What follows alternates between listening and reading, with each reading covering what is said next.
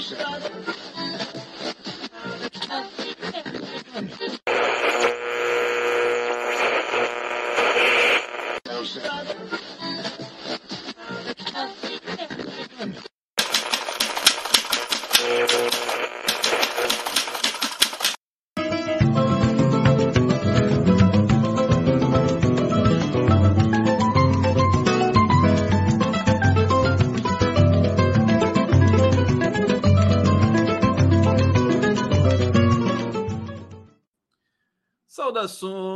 democráticas a todos vocês, começando mais o Giro das Onze ao vivo aqui pela TV 247, ao vivo também pela TVT de São Paulo, pela Rádio Brasil Atual e pela TV Quirimurê, na Grande Salvador, Bahia. Já estou aqui com o meu primeiro convidado, José Arbex Júnior. Muitos temas, aliás, deixa eu saudar vocês que estão chegando aqui para acompanhar esse evento, esse mais uma jornada com muita informação, análise é, pela TV 247. A delegação brasileira ainda em Nova York. O Lula antecipou a viagem de volta porque ele sentiu dores na cabeça do fêmur. Como é que é a, a sua cabeça do fêmur, fêmur tá, tá bem, ô Zerbex? Você tem uma boa cabeça do fêmur? Não tenho uma boa cabeça de nada, mas por nada. O Arbex é um atleta, né? Ele, ele, anda muito de bicicleta, né? Aliás, vocês podem, se vocês saírem pelas ruas de São Paulo, um dia vocês podem trombar com o Arbex, que ele tá lá. Andando. O Arbex, é, é, arrebentar as ciclovias de São Paulo, o Nunes aí fez besteira? É, tem muita. As ciclovias elas têm que ser permanentemente reparadas, né? Porque elas vão se deteriorando e tal. E a bicicleta sente muito mais do que um carro, uma, qualquer irregularidade na pista, né? Buraquinho, um buraquinho numa ciclovia dessa pode, se você tiver a 20 km por hora, por exemplo, que não é pode é muito, matar. você pode ir para o espaço por causa disso. Né? E está tudo muito mal conservado, né? Tá tudo muito mal. Não, mal e agora nessa, nessa coisa de, de campanha, né? O, o, a gente sabe que o, o Nunes está recapeando a cidade inteira. É. E está passando esse recap em cima de faixas, de pedestres de faixas, né? e de ciclovias. E está causando acidente, né? Então, claro. Claro. Para variar um pouco. Mas antes de começar a conversa, deixa eu saudar todo mundo que está nos vendo aqui, nos ouvindo. Menos você. Menos eu, claro. É, gente, vamos lá. Eu tenho muita coisa para falar. O Arbex hoje é o programa perfeito, porque o Zé Arbex ele fica muito atento nessas movimentações geopolíticas e nós temos aqui uma overdose de conteúdo geopolítico para comentar.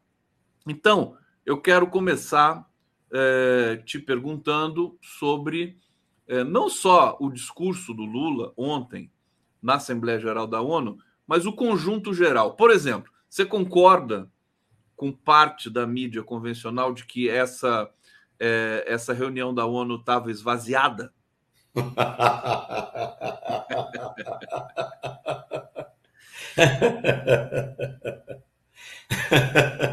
É extraordinário, meu.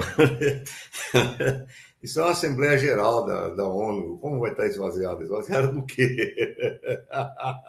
Você já, desculpa perguntar, você já cobriu o ONU ou não? Você foi para o mundo já, inteiro? Você foi, já, já foi para a ONU? Eu tinha, eu tinha um escritório, eu abri o escritório da, da Folha de na São Folha? Paulo na, na ONU em, em 1987, 88. Uma onda. É velho. É velho, muito velho. O, o... Mas para um escritório da Folha de São Paulo na ONU? Na ONU. Um escritório inteiro? Para cobrir a ONU. Para cobrir a ONU? É, os jornais têm lá. A ONU tem uma ala de imprensa, onde os jornais que, que fazem cobertura da ONU têm lá uma, uma licença, uma, uma permissão para usar aqueles escritórios. Não é que eu comprei no escritório da ONU, a Folha comprou. Não é isso. A ONU é um prédio público, fica lá em Nova York. E, e dentro desse prédio você tem uma ala de imprensa em que uh, os jornais, as agências têm uh, pequenas salas né, que servem de escritório. E, e, e, você ficou um tempo lá? Eu fiquei um tempo lá. Fala um pouquinho dessa experiência. Foi bom? Não, porque não, não porque a ONU, a ONU, a ONU é uma, é uma coisa ambígua, né? A ONU, ela não serve para nada, a ONU. Mas é muito melhor com a ONU do que sem a ONU. Porque, mesmo não servindo para nada, você tem momentos, como a Assembleia Geral, em que o Lula faz uma declaração interna, com, com um impacto internacional desse, quando ele fala que a extrema-direita foi resultado do, dos escombros do neoliberalismo. Essa fala foi muito forte, né? A palavra escombro. Muito forte. Muito Eu que forte. sugeri para eles usarem escombro lá, viu? Parabéns. ou quando ele fala que os 10 bilionários têm mais dinheiro que 40% mais pobres da humanidade, isso num palco mundial, como é o caso da Assembleia Geral, isso tem, isso tem a sua importância. Quer dizer, não é que a ONU é completamente desimportante. Não é isso. Mas, do ponto de vista da eficácia dela, a eficácia dela esbarra na principal regra dela, que são os cinco caras que pertencem ao. que compõem o Conselho de Segurança da ONU, têm poder de veto. Quer dizer, Rússia, China, Estados Unidos, França, eles têm poder de veto sobre aquilo que é decidido. Então, não adianta. Você decide uma coisa, chega lá em cima, os caras barram. É, que, é uma, é, que é um retrato extemporâneo, anacrônico da Guerra Fria. Pegaram os vencedores da Guerra Fria e tal, e botaram lá no Conselho de Segurança. Quer dizer, só isso daí já serve para você, você dizer, bom, a ONU ela é útil até o próximo parágrafo. Né? Depois, até, até o capítulo 1. Né? Até o capítulo 1, porque depois disso não. Agora, isso não tira a importância, eu repito para não ter mal entendido aqui, isso não tira a importância de você ter, em alguns momentos, no cenário mundial, uma, um cenário como esse, que o Lula vai, pega, toma a palavra e, e, e faz o discurso que ele fez. É, mas vamos voltar nessa, nessa interpretação da mídia ocidental sobre a ONU, é, especificamente a brasileira, né? É, esvaziado. Por, eles falaram esvaziado porque o Xi Jinping não foi, o Putin e o Narendra Modi. Da Índia. Faz sentido essa expressão? Nenhum. Mas por quê? Então explica por quê para gente. Primeiro, porque os três já tinham feito uma reunião anterior com o Lula no quadro do, do, dos BRICS.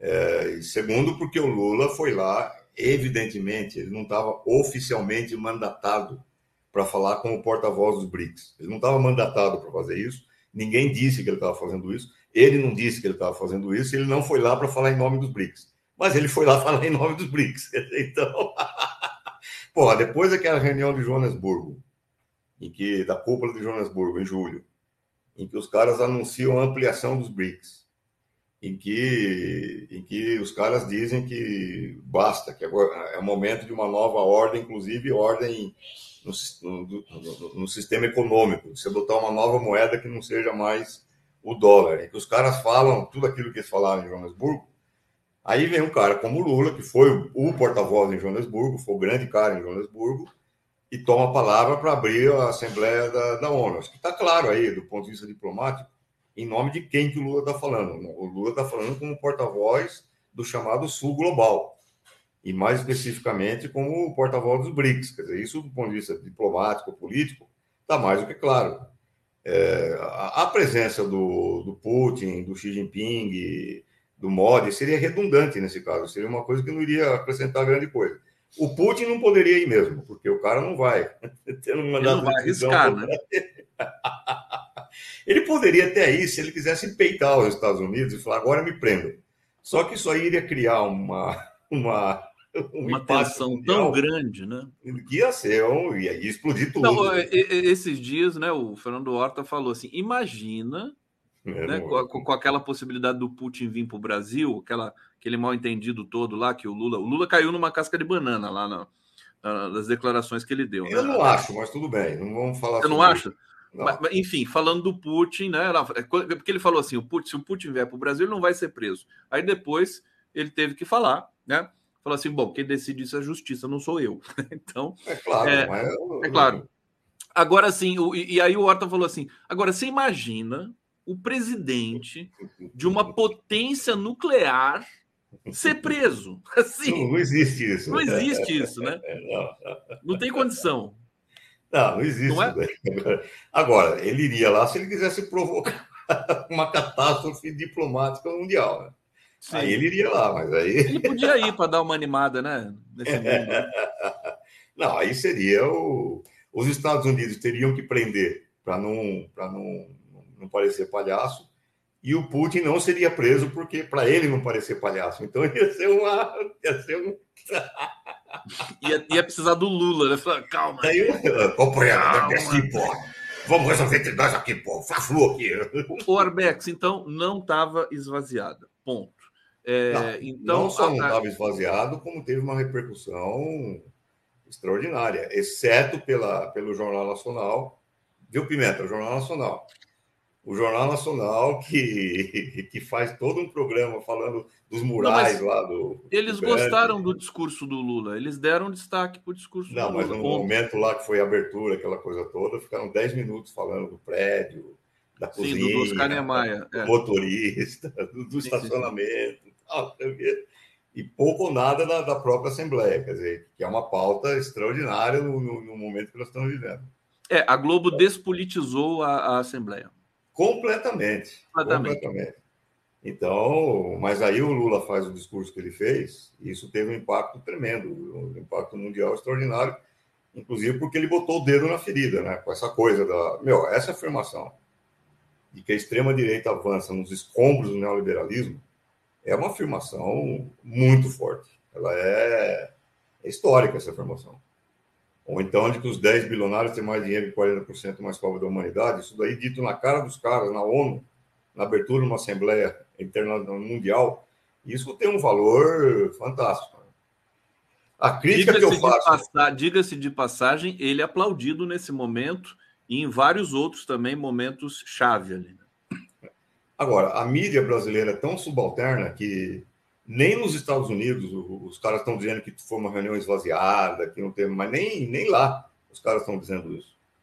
É, o New York Times deu uma bela cobertura, por exemplo. Então a mídia brasileira é tão subalterna, ela é tão sabuja, ela é tão, ela é tão, é tão mesquinha, é tão provinciana, tão tapada, os caras são incapazes de fazer uma cobertura decente porque tem ódio ao, ao, ao Lula, ao PT. E, e, verificar de fato o que está acontecendo no mundo e a importância mundo, do Brasil e do Lula. Não sabem, os caras não sabem o que está acontecendo. Ele, não, por um lado, eles não sabem, por outro lado, são mau caráter mesmo, são, são mal intencionados, são, são gente do mal. Embora o Pimenta pareça não acreditar nisso, mas são gente do mal, a Rede Globo, etc. E tal. Então, então, o que acontece é isso: o Brasil, é, é, é, a mídia brasileira é completamente subalterna. É, eles diminuem muito, né? Pegando um pouco assim a, a o, o, padrão editorial, mais uma vez, da maior empresa de comunicação do Brasil, que é a Rede Globo. O padrão editorial deles é diminuir a importância do Lula, sempre. Por exemplo, o Guga Chakra, eu tenho que citar o nome dele, porque ele é até fofinho, né? Ele não penteia o cabelo, tá? Uma coisa bacana. Agora, ele disse que assim, o grande protagonista dessa Assembleia é o Zelensky, e ele disse que não tem como lutar contra isso, e que o Lula ficou é, secundário nessa. E aí, Armeg? O Zelensky, você viu o discurso do Zelensky? Fala um pouquinho do Zelensky para gente, vai. Ah, no, o, o Zelensky, pouca gente sabe. É, mas é só recuperar a memória do, do, dos fatos. É só fazer pesquisa rápida no Google, vocês vão encontrar isso. O Zelensky, quando ele assumiu a presidência da Ucrânia, ele assumiu com o discurso de assinar os acordos de Minsk. Que foram os acordos de Minsk? Foram acordos que feitos com a Rússia, é, acordos segundo os quais a, a Ucrânia reconheceria é, o status de autonomia daquelas regiões habitadas pela maioria de habitantes é, Rússia. Então, a, a, Ucrânia reconheceria a autonomia dessas essas regiões, que continuariam a fazer parte da Ucrânia mas que teriam autonomia administrativa, etc. e tal. É, em troca, é, ele também não integraria a OTAN e não integraria a União Europeia. Em troca, o Putin se comprometia a preservar as fronteiras, a não, a não fazer nenhuma movimentação hostil, etc. E tal. Esses acordos estavam selados. O Zelensky elegeu, foi eleito por cargo de presidente, apoiando esses acordos, dizendo que ele apoiaria essa paz. Dois dias depois dele ser eleito, os Estados Unidos fazem uma declaração dizendo que os acordos são inaceitáveis, os acordos de Minsk são inaceitáveis. O Boris Johnson viajou para Boris Johnson, aquele palhaço lá da, Inglaterra, que tem aquele cabelo parecia com o cabelo do Trump. Parecido com o cabelo do Guga Chakra. o Guga Chakra, é boa.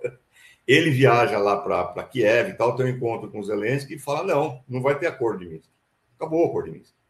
E o Zelensky voltou atrás, começou a falar exatamente aquilo que o Biden e o, e o Boris Johnson mandaram ele falar.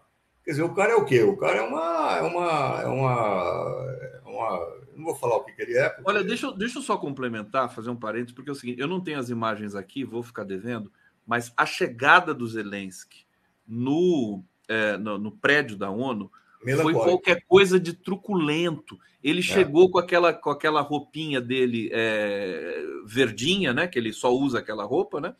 é, junto com uma série de seguranças, eles chegaram, pareciam terroristas chegando na é. ONU. Assim, sem olhar para ninguém, meio cara de bravo e tudo mais. Parecia, só faltava metralhadora na, na mão do, dos seguranças ali. Quer dizer, o Zelensky é um, é um pária, né?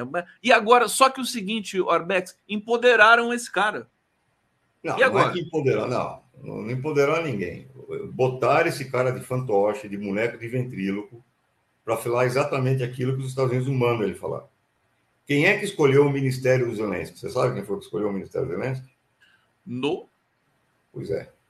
Vitória Nuland, subsecretária de Estados Unidos. Vazou, vazaram na época é, e-mails que ela trocou com a assessoria dela, tal, não sei o quê, em que ela nomeia os ministros do Zelensky. Ela, Vitória Nuland. Gente, isso daí não é teoria da conspiração, não é que o Arbex tem fontes privilegiadas que falaram para ele. Isso é tudo público. Isso de Vitória Nuland, Ministério da Ucrânia, tal, vocês vão encontrar isso daí se fizer um mínimo de pesquisa, um mínimo de memória. É, então, essa mulher, que é subsecretária de Estado dos Estados Unidos, nomeia o Ministério do Zelensky. É um negócio completamente. É assim, Roma, Roma imperial, tratando a, a Ucrânia como se fosse uma das suas, das suas regiões ali, uma das suas regiões subalternas. E é. O Zelensky hoje é um cãozinho uh, amando da, da Casa Branca. É isso que ele é. E ponto final, acabou e não sai daí. Quer dizer, esse mesmo cara foi o cara que oficializou a presença do nazismo nas Forças Armadas da Ucrânia. Quer dizer, foi ele que permitiu a entrada do batalhão Azov nas Forças Armadas da Ucrânia, portando bandeira nazista, uniforme nazista, simbologia nazista, saudação nazista. Foi esse cara que incorporou o batalhão Azov. Na... Se você lembrar que na Ucrânia morreram 1 milhão e 500 mil judeus na Ucrânia. A Ucrânia foi o país que mais matou judeus na Segunda Guerra Mundial, fora da Alemanha. Os nazistas na Ucrânia. Bom, esse cara botou os nazistas dentro das Forças Armadas. Então, aí fica complicado, né? Aí, como é, que você vai dar, como é que você vai dar alguma credibilidade para um pateta desse tipo aí? No, e o cara que, que depois, alguns, alguns meses depois do início da guerra, ele vai, ele vira capa da Vogue, Vogue Fashion ele e a mulher dele é, posando ao lado de tanques blindados com roupas da, de, da, da moda. Olha, não é por, não é por nada, não. É um negócio. É um negócio Eu acho que o Zelensky ele vai ter um final trágico. Por quê? Porque eu estou pensando no Saddam Hussein, né? Ah, os Estados Unidos foram lá, né? Construíram aí a, empoderaram o Saddam Hussein, depois tiveram de matar. Ah, o Zelensky, eu estou achando que está indo para o mesmo caminho. Eu não sei o que você pensa. Agora, eu queria que você comentasse com a gente aqui é uma coisa assim terrível que aconteceu na Assembleia da ONU, assim triste. O Zelensky não aplaudiu o discurso do Lula. É, o Guga, o Guga deve ter achado isso a prova final de que o Lula está mal. A Helene Cantanheda, o Lula está em baixa, né? Não foi aplaudido. O Lula foi aplaudido oito vezes, sete vezes, né? É. E com, com um plenário cheio lá da, da ONU e o Zelensky não aplaudiu. É, eu acho, eu fiquei arrasado com isso aí. Eu fiquei arrasado, eu fiquei arrasado. Eu não, eu não dormi, eu, não, eu tô colheira aqui, eu não dormi aqui. é, e não, Olha, e, e, por outro lado. Um... Diga, diga, diga. Não, não só, só, só para completar, é, quando o Zelensky discursou, e eu queria que você falasse também sobre o que o Zelensky falou lá, ele falou de uh, armas nucleares que estavam na Ucrânia, que foram devolvidas para a União Soviética, piriri, pororó, na hora que teve aquele racha ali, aquele a dissolução do, do, do Império Soviético, é, ele diz, é, na verdade, não é que ele diz, é, não tinha ninguém no, no plenário. E, e foi, foi, foi, muito frio. Eu tenho uma foto aqui do plenário. Deixa eu ver se eu tenho. Ah, tá aqui, ó. Quando o Zelensky falou, olha só como é que estava o plenário. É, então, existe uma saturação do Zelensky. Né? O Guga estava no plenário, eu não vi se o Guga estava lá. Não, o Guga não. Ele foi lá. Ele estava ele tava fora, ele estava na muretinha lá. Da... Ah, que pena, que pena. Agora, eu tenho uma crítica ao discurso do Lula. Eu acho que faltou um dado ali, que eu não, eu não sei porque o Lula não, não fala disso, embora ele dê mostras de simpatia pela Palestina e tenha se reunido com Abbas, que é o presidente da autoridade palestina, o Lula até agora não usou a palavra apartheid para é, explicar o que é que está acontecendo na Palestina. Israel promove apartheid. E quem está falando isso aqui não é o Arbex. Quem está falando isso daqui é a Anistia Internacional, Human Rights Watch e a principal organização de defesa dos direitos humanos judaico-israelense. Se chama Betselem. Eu conheço bastante gente na Betselem, tenho amigos por ali. E a própria Betselem fala: Israel promove apartheid na Palestina. O Lula falar em apartheid seria uma coisa fundamental para a causa palestina. Eu não entendo por que, que ele não fala. Ele sabe que tem um apartheid ali. Certamente ele sabe. Possivelmente Agora, porque a assessoria deve falar assim, não, calma, né? Porque Mas calma com o quê? Até o povo palestino ser exterminado, é isso? É, pois é, não Vamos sei. esperar. Por que, que o, uma vez o, o, o bispo Desmond Tutu, que foi um dos principais pilares da luta contra o apartheid na África do Sul, e foi um dos grandes apoiadores é, do, do Nelson Mandela, o, Desmond Tutu chegou a afirmar o seguinte: é errado dizer que Israel pratica apartheid contra os palestinos. É errado. Por quê? Porque é muito pior do que o apartheid que foi feito aqui na, na África do Sul. Porque mesmo durante o apartheid na África do Sul, a África do Sul nunca mandou bombardeios sobre o Sueto. Ela nunca jogou bombas sobre a população civil do Sueto, como o Israel faz sobre a população. Não, Israel corta água, corta entrada de alimento, né? É uma é, coisa. É um negócio. E, e, por que, que, por que, que a, o Itamaraty não fala em apartheid? Eu não, eu não entendo o que, que, o que, que, o que, que, que é. Covardia, medo, o que, que é? Medo de quem? É, quem então que... me diz o seguinte: me diz é, algo sobre esta foto. Sim, é o Lula encontrando com o Mahmoud Abbas, o que é um gesto importante, é um gesto é um gesto de reconhecimento da, da, autoridade palestina, é um gesto de reconhecimento da luta palestina. E eu acho que nos limites daquilo que um chefe de Estado podia fazer, encontrando outro chefe de Estado, esse encontro foi importante. Agora, do ponto de vista político, Mahmoud Abbas está muito longe de representar as legítimas aspirações do povo palestino. Hoje, o Mahmoud Abbas é visto pelo próprio povo palestino muito mais como um sujeito que está propenso a fazer todo tipo de concessões a Israel em troca de nada, em troca de nada, do que de levar adiante a luta pelo fim do apartheid de fato. Quer dizer, é claro que o Lula não pode se meter nessa, nessa, nessa discussão interna aí do, ao povo palestino. É claro que ele, ao receber o Mahmoud Abbas, ele está fazendo um gesto de reconhecimento, que é importante, mas ainda assim a questão do apartheid tem que ser abordada de frente, ela tem que ser atacada de frente existe um país praticando apartheid contra uma população uh, na Palestina. Se o mundo enfrentou o apartheid na África do Sul, por que, que hoje não faz isso aí em relação ao que Israel está promovendo? Eu não, eu não entendo. Uh, Olha, você trouxe, você traz esse tema aqui, o pessoal está muito interessado nisso. Deixa eu ler algumas mensagens aqui sobre esse essa pauta. Elizabeth Coutinho. Aliás, o Petros da Colômbia disse que condena a invasão à Palestina com a mesma veemência que condena outras invasões. É, Marcolino está dizendo: Mandela dizia nenhuma liberdade será completa se não incluir os irmãos palestinos. Isso. Patrícia isso. Silva Oliveira. Se o Lula falar que na Palestina tem apartheid, tem que falar que no Brasil isso também acontece aqui com o povo negro e indígena. Quer dizer, mas eu acho que o Lula não teria problema com isso. Quer dizer, ele, ele fala da violência. Agora, ele não vai na ONU falar da violência no Brasil, né? Eu acho que isso é, você tem algum comentário a fazer sobre isso? Essa... Eu acho que o, o que a Patrícia está dizendo é outra coisa muito, muito, muito terrível, que é o fato de que o Brasil ignora, o Brasil ignora o fato de que a cada ano são mortos 60 mil jovens negros nas periferias das grandes cidades brasileiras. E isso dados da ONU, de novo, é são dados do Arbex. Sim, senhor. Sim, senhor. Sim, senhor. Dados da ONU, não são dados do Arbex. Dados da ONU. É só fazer uma pesquisa na ONU, rapidamente vocês vão encontrar esses dados aí. Quem é que, quem é que são, quem são os mortos?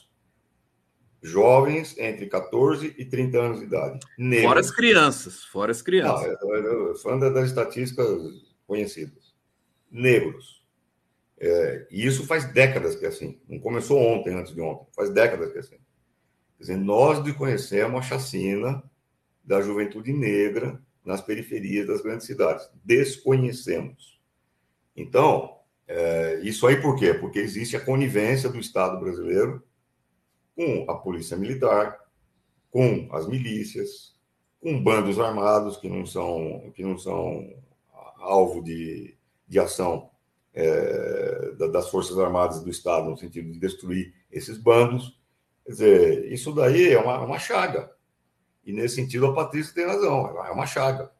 É, existe uma, uma, uma situação no Brasil que. É pior que a apartheid também, né? No, no, apartheid num certo é... sentido, sim. Num certo sentido, o... sim. Porque, é, quando eu era moleque, né, adolescente, eu lia sobre o nazismo na Alemanha e eu ficava pensando, mas como é possível que uma população inteira na Alemanha tenha ignorado os, os, os campos de concentração, as matanças é, de judeus, de comunistas, de socialistas? Como é possível?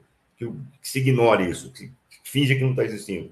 Pô, eu estou vendo agora aqui como é possível. Inclusive na Bahia, que é um estado governado por petistas há muito tempo, a matança de negros na Bahia é uma coisa, é uma coisa não, A coisa na Bahia realmente está muito crítica e, e, e, a gente precisa. É, é mais um, uma questão que eu acho que o Lula tem de enfrentar aqui no Brasil, porque o, o governo da Bahia não está enfrentando e os uh, representantes do governo da Bahia no governo Lula, leia-se Jacques Wagner e uh, Rui Costa, também não estão enfrentando muito bem, na minha opinião, modesta.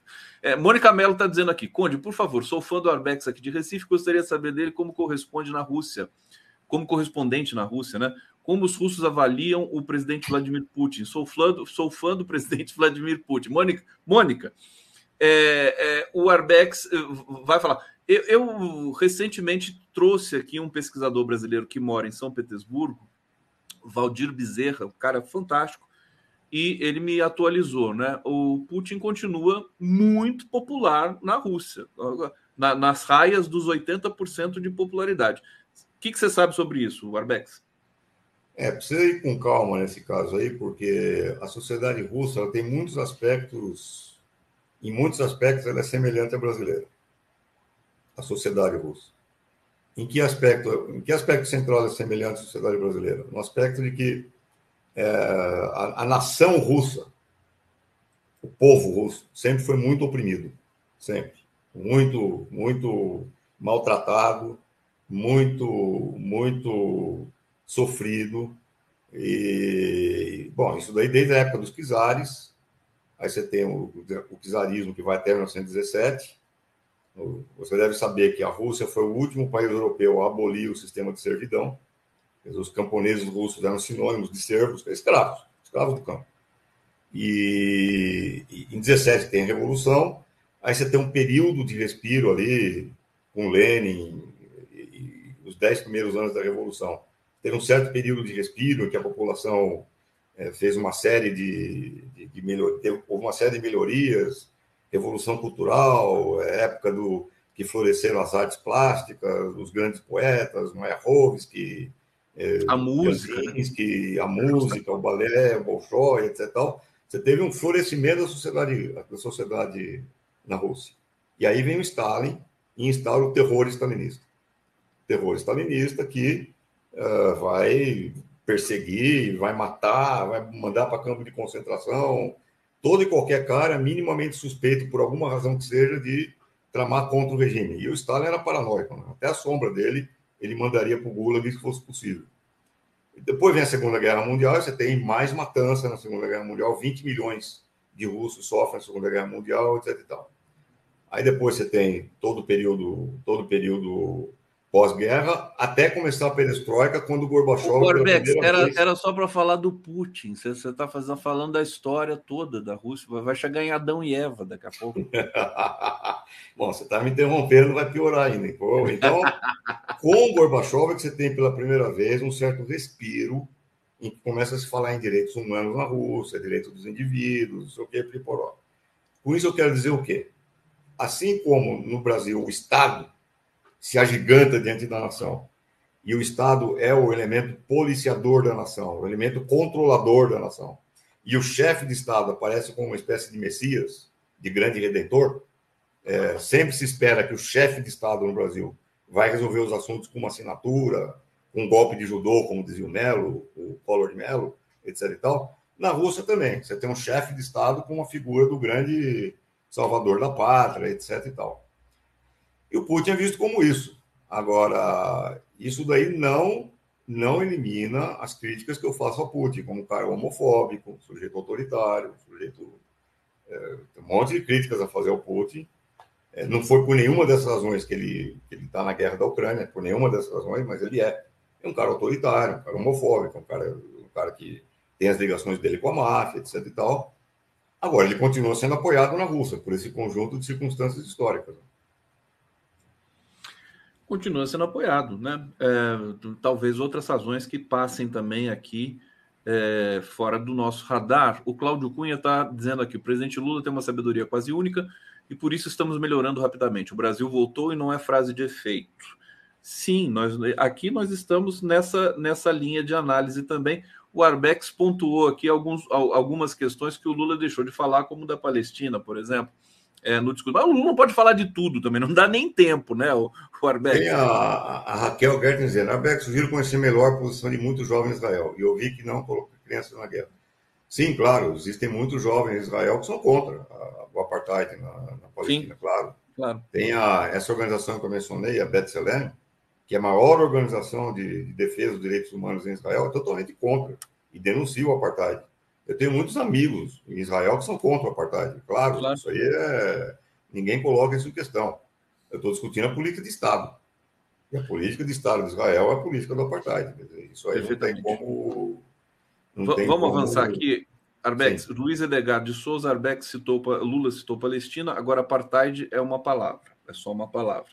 É, ele citou Palestina no discurso, mas não citou apartheid, né? Esse é o ponto. Pedro Guerreiro, os negros indígenas vivem verdadeiro holocausto. É, Luiz Edgar, mais uma vez, não basta Rui Pimenta agora, Arbex. Eu não sei porque que ele está falando do Rui Pimenta, talvez porque o Rui Pimenta tenha dito na revista Veja que o Bolsonaro está sendo perseguido. Você acha que o Bolsonaro está sendo perseguido? Não, não sei. Não, não, quer, não quer entrar nessa, nesse vespero. Que vespero? Bolsonaro sendo perseguido? Só sendo piada, perseguido, hein? É um absurdo. Claro que não está é. sendo perseguido. É, Ricardo Marinho. Professor Arbex, Lula falou contra o neoliberalismo na ONU, mas a política econômica do Haddad é neoliberal. Contraditório. E aí, Arbex? Eu acho que o Haddad está fazendo a política possível dentro de um governo de, de composição. Todo mundo sabia disso antes das eleições. É, quando o Lula chama o Alckmin e, e explica que está chamando o Alckmin, que é necessário uma aliança de amplo espectro para derrotar o fascismo, é, todo mundo sabia que o Alckmin não, o Alckmin não virou é, socialista, o Alckmin não virou leninista. Ele representa determinadas forças, que são as forças que ele sempre representou e que são forças do capital. Todo e que está dando certo, né? Está dando certo. Ali. De um determinado ponto de vista, sim. Uh, agora, todo mundo sabia que isso daí iria acontecer algo, é, necessariamente algo desse tipo, num governo de, de, ampla, de ampla aliança. Agora, alguém se arrepende de ter feito essa aliança? Eu não. Para derrotar o fascismo, eu é, sustento que essa foi uma boa política. O Haddad, eu não sou porta-voz do Haddad, não falo em nome dele, não, não tenho nada com o Haddad, mas eu, eu acho que o Haddad está fazendo aquilo que é possível fazer dentro de um governo de coalizão. Nós queremos mudar a correlação de forças? Se sim, então vamos nos mobilizar. Vamos fazer que nem o pessoal do Cidade Tiradentes está fazendo, vamos fazer que nem o pessoal, os, os caras estão se mobilizando estão fazendo, vão para a rua, vão nos organizar e exigir determinadas reivindicações que vão exigir medidas do governo. Agora, se a gente não se mobilizar e não acontecer isso, vamos esperar o quê? Que o governo resolva sozinho, miraculosamente, uma correlação Aliás, de. O Haddad está tendo uma, uma performance nos Estados Unidos nesse momento fantástica, né? Ele está circulando muito ali em Nova York. O Lula não pode circular tanto, porque ele está, inclusive, com um problema na cabeça do fêmur. O, o, o Haddad é, fez aquela, a, a, aquele anúncio de títulos verdes na Bolsa de Nova York é, e tem conversado com muitos empresários, conversou com muitos setores, fundos soberanos, estadunidenses e tudo mais, para é, é, alavancar, inclusive, uma reindustrialização verde no Brasil. Ele está impossível. O Haddad, gente, você sabe, né, o, o Arbex? Ele, esse cara é competente, né? Ele, ele pode parecer neoliberal ali no arcabouço tributário, mas ele tem ideias, né? Esse é o, esse é o detalhe, né? Ele é um cara que tem muitas, muito conteúdo, né? É um cara, ele é, um, ele, é um, ele é pessoalmente um cara brilhante, ele é muito inteligente, muito equilibrado, e ele é um cara que ele, ele sabe onde é que ele está pisando. Quer dizer, nós não podemos, eu repito, nós não podemos pretender que num governo de composição de forças amplo, como foi feito para derrotar o Bolsonaro, você tenha um ministro da Fazenda que seja um, um leninista, sei lá, não, não dá. É uma coisa, é uma coisa, a coisa tem que ser adequada à sua, à sua determinada dimensão. É, dentro das dimensões do possível, eu acho que ele está fazendo aquilo que dá para fazer. Agora, para fazer mais do que isso, você teria que ter uma mudança na composição de forças, no jogo de braço. Quem é que vai ganhar esse jogo de braço? Aí não depende só do governo, não depende só do Lula, não depende só da Haddad. Depende das, das forças sociais entrarem em ação e fazendo aquilo que o MST está fazendo faz muito tempo, fazendo aquilo que a, a mocidade lá, a juventude na, em Cidade Tiradentes, aqui em São Paulo, está fazendo uma mobilização de toda a comunidade, fazer aquilo que o pessoal de São Bernardo está fazendo, mobilizar a comunidade contra uma prefeitura racista, é, fazer aquilo que muita gente, movimentos sociais, que a gente nem conhece, nem sabe que existem, é, se articulam e tentam resistir nos seus locais de moradia, nos seus locais de trabalho. É, isso aí tem que ganhar uma expressão nacional. É, agora, com o Luiz Marinho, com esses acordos feitos com o Biden em nome dos trabalhadores, transformar esses acordos, que até agora são blá blá blá, transformar em movimento real, organizado, da base social. É, dessa maneira, nós podemos alterar a correlação de forças. Alterando a correlação de forças, aí é possível você ter políticas mais é, voltadas para os interesses populares. Mas sem alterar a correlação de forças, meu amigo, o Lula pode ser brilhante mas ele é humano, é um cidadão humano. O, olha só, então tá aqui, o, o Arbex, deixa eu avançar, a gente está chegando no final desse bloco. A Denise Assis já está aqui no bastidor, vai chegar Grande, Denise. Tá já conosco, junto com uma figura máxima da cultura brasileira, que é o João Cândido Portinari, filho do grande pintor Cândido Portinari. Vai estar tá aqui com a gente, está chegando aqui para falar um pouquinho sobre os painéis do pai dele na ONU é, e todo um, todo um movimento. A gente, a, a, ONU nesse, nesse momento, ela, ela trouxe uma memória junto, né, uma memória de um Brasil é, que sonhou ser, enfim, país pujante, tudo mais naquele momento ali é, da própria fundação da ONU. A gente vai falar sobre isso. Deixa eu pegar dois últimos comentários aqui nessa sequência. Ant-Man, o Homem-Formiga, está aqui. Lula hoje é o melhor investimento do mundo. O país emprega um, uma unidade em suas viagens, o retorno é de mil unidades ou mais. Verdade, isso aqui, muito bacana. Essa, essa, uh, esse enunciado. Luiz Edgar de Souza, Zelensky vai falar M depois do encontro com Lula e a Globo vai viralizar. Espere, espere verão. É. é isso, né? O Lula vai se encontrar com o Zelensky, não sei se eles vão fazer um comunicado juntos. Eu, eu, o Lula não gosta muito de aparecer com o Zelensky, né? Não sei nem se vai ter foto, né? Mas. Não, a resposta que ele deu diz tudo, né? Lula, o que, você vai discutir com o Zelensky? Ah, eu vou conversar com ele. Eu vou conversar com ele aquilo que ele quer falar comigo, pô.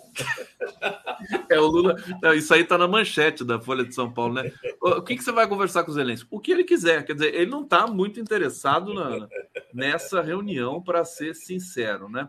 que foi pedida, quase implorada pelo Zelensky, que a mídia brasileira disse que foi o Lula que pediu essa reunião com o Zelensky. É uma coisa fantástica. Olha só, Zerbex, estou colocando aqui na nossa tela, vamos colocar aqui Denise Assis, João Cândido Portinari. Deixa eu tirar essa legenda aqui para a gente ver vocês direitinho. Denise, querido, pode, pode baixar um pouquinho a câmera para você ficar mais alta aqui, para a gente ver você pra, por inteira. Minha querida Denise, bem-vinda, saudade de você. João é, ô, ô, Conde, ô, Conde, eu Diga. me senti órfão na semana passada. Muito bom. Porque a Denise não veio. Porque a Denise não veio, eu me senti traído. Morri de saudades. Eu me senti traído. Eu falei, cadê a Denise, pô? Eu sem a Denise, eu sem você. Não Ih, sei lá, agora eu choro.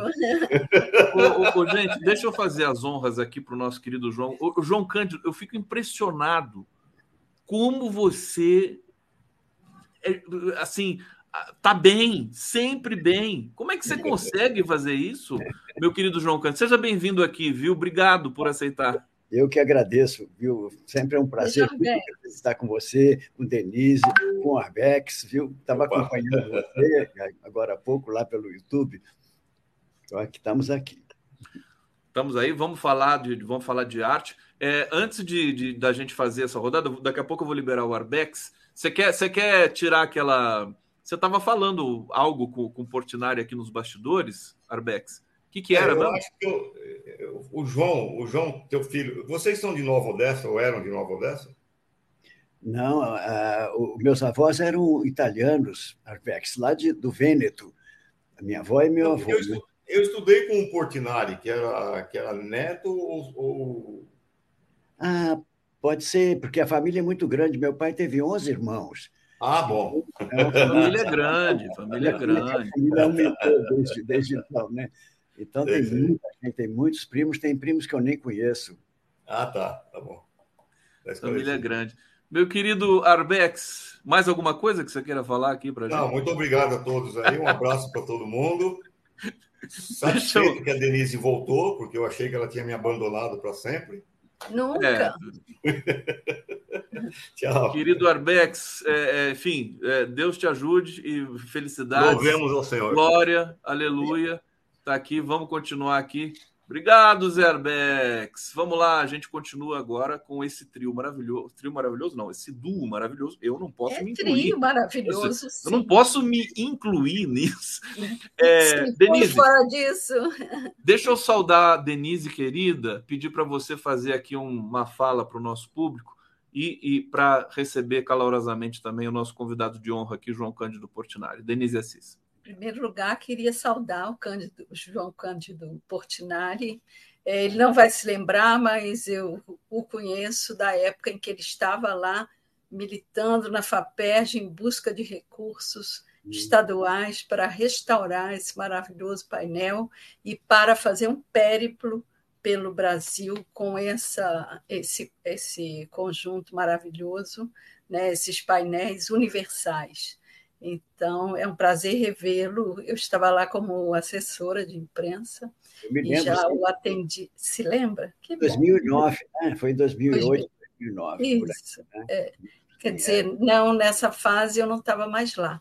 É, foi umas fases anteriores. É, deve ser ainda algum outro projeto, então.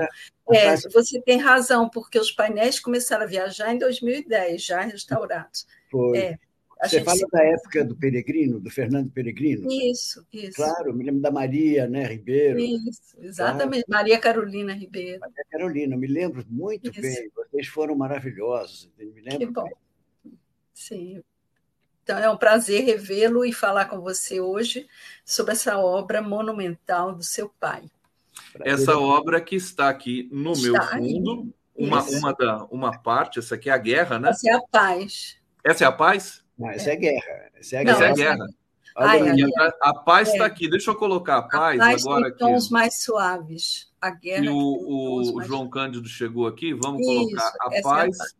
É, e daí eu vou, durante a nossa conversa, eu vou mostrar aqui outros, inclusive uns vídeos também que o meu querido João Cândido concedeu para a gente aqui. Deixa eu fazer uma primeira questão para você, meu querido João Cândido Portinari. Os painéis, você está eh, na Europa, né? Inclusive, você me disse que está é, articulando a ida dos painéis para a China, alguma coisa. Isso fala, conta para gente isso. Então, e onde que estão os painéis hoje? Eles estão na eles, ONU ou não? Estão na ONU, eles estão, estão sempre na ONU. Sempre na ONU, não é? Não, isso é um velho sonho, sabe, Conde, que eu, que eu vinha nutrindo há muitos e muitos anos de levar o Guerra e Paz para a China, né? por muitas razões. Eu acho que, bom, tem uma curiosidade enorme de ver como que um olhar asiático, né, com a cultura de bem diferente da nossa, vai olhar para o Guerra e Paz, né? E aí eu fiquei pensando que tem muitos pontos de convergência de Portinari com os chineses, né?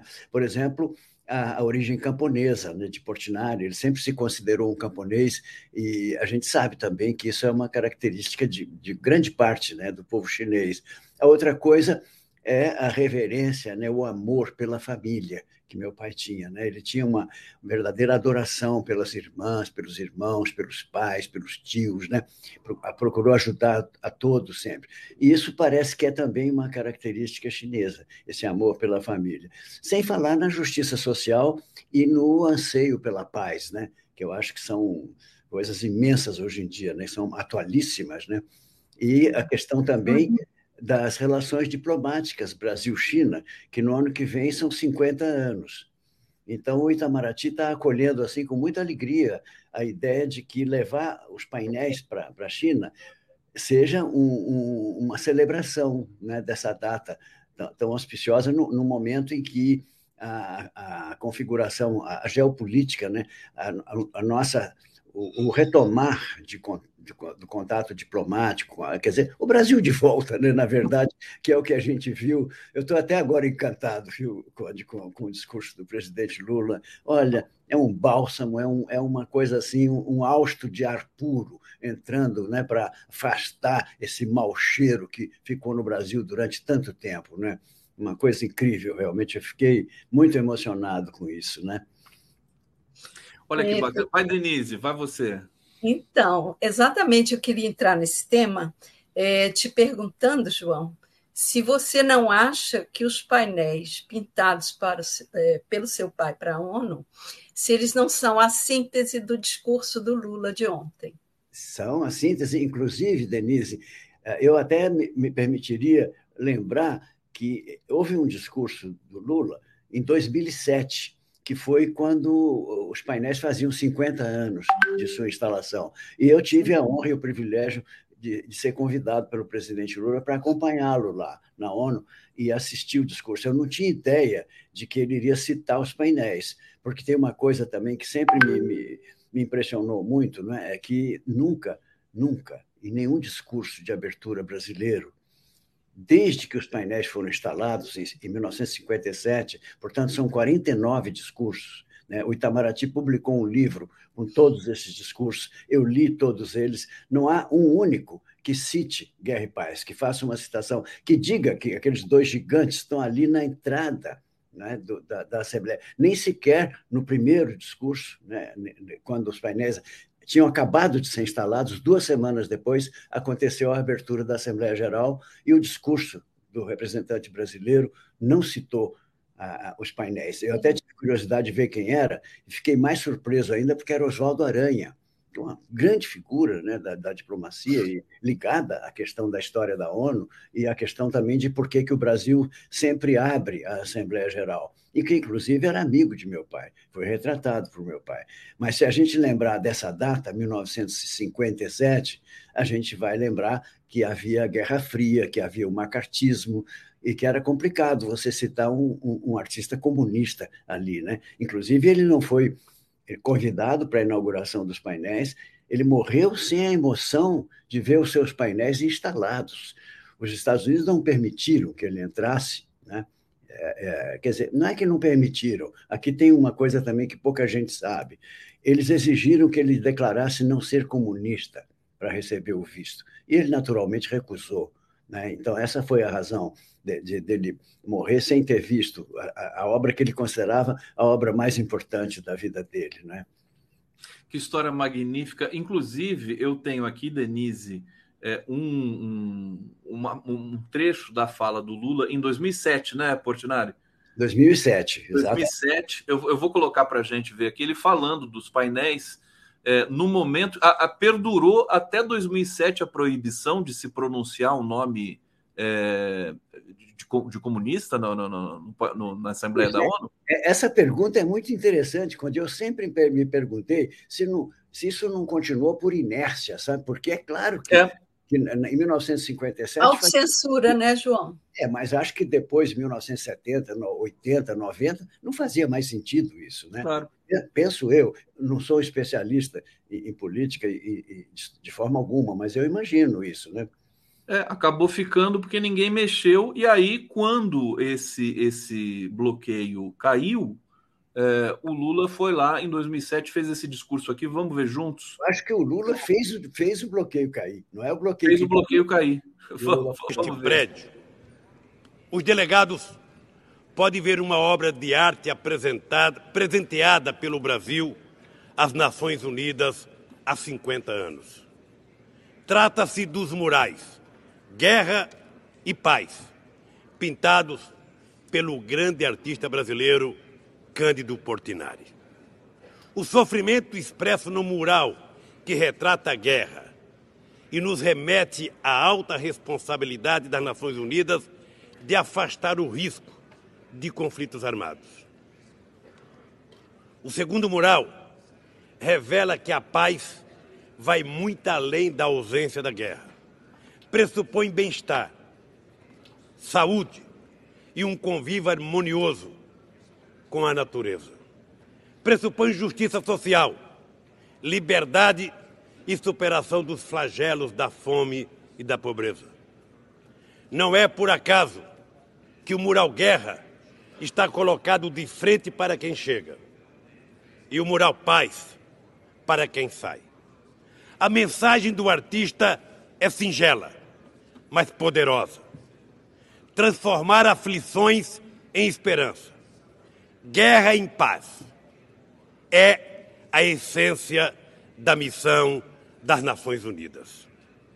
O Brasil continuará a trabalhar para que essa expectativa tão elevada se torne definitivamente realidade.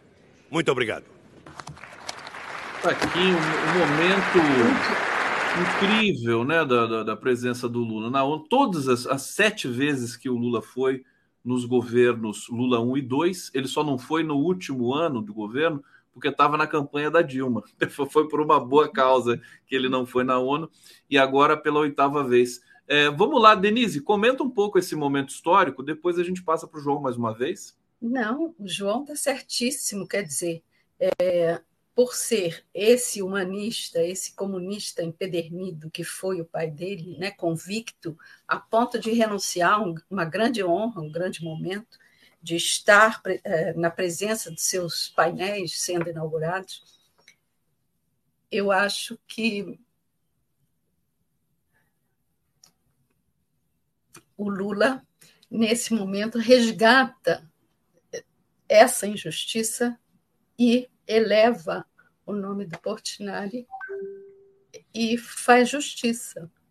Denise está se emocionando aqui. A Denise está.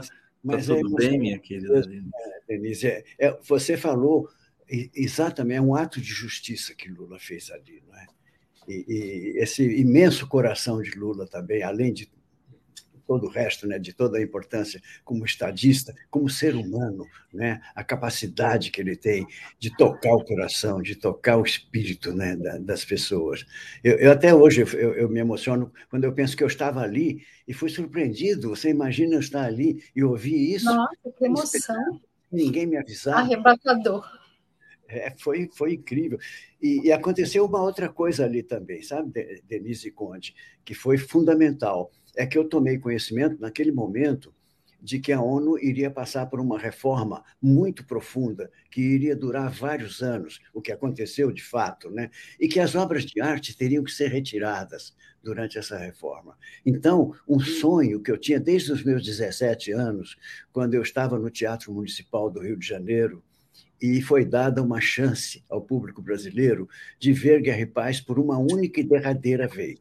Eu me lembro que no dia seguinte um jornal carioca, era o Correio da Manhã, sai com uma manchete assim: agora eles irão definitivamente para a ONU. Quem quiser vê-los, que vá a Nova York.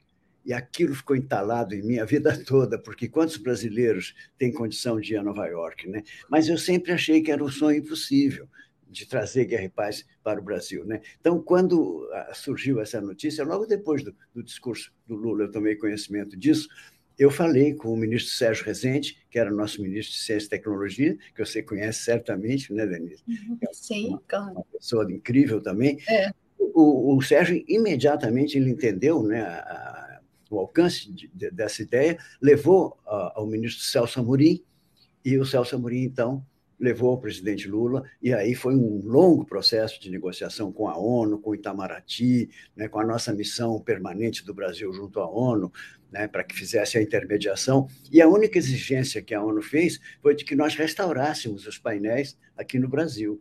Não sei se vocês se lembram, a gente restaurou em 2010 no Palácio Gustavo Capanema, num ateliê aberto ao público. Era criança Lindo. que não parava de chegar. Era escola. Escolas visitando, eu me lembro da movimentação.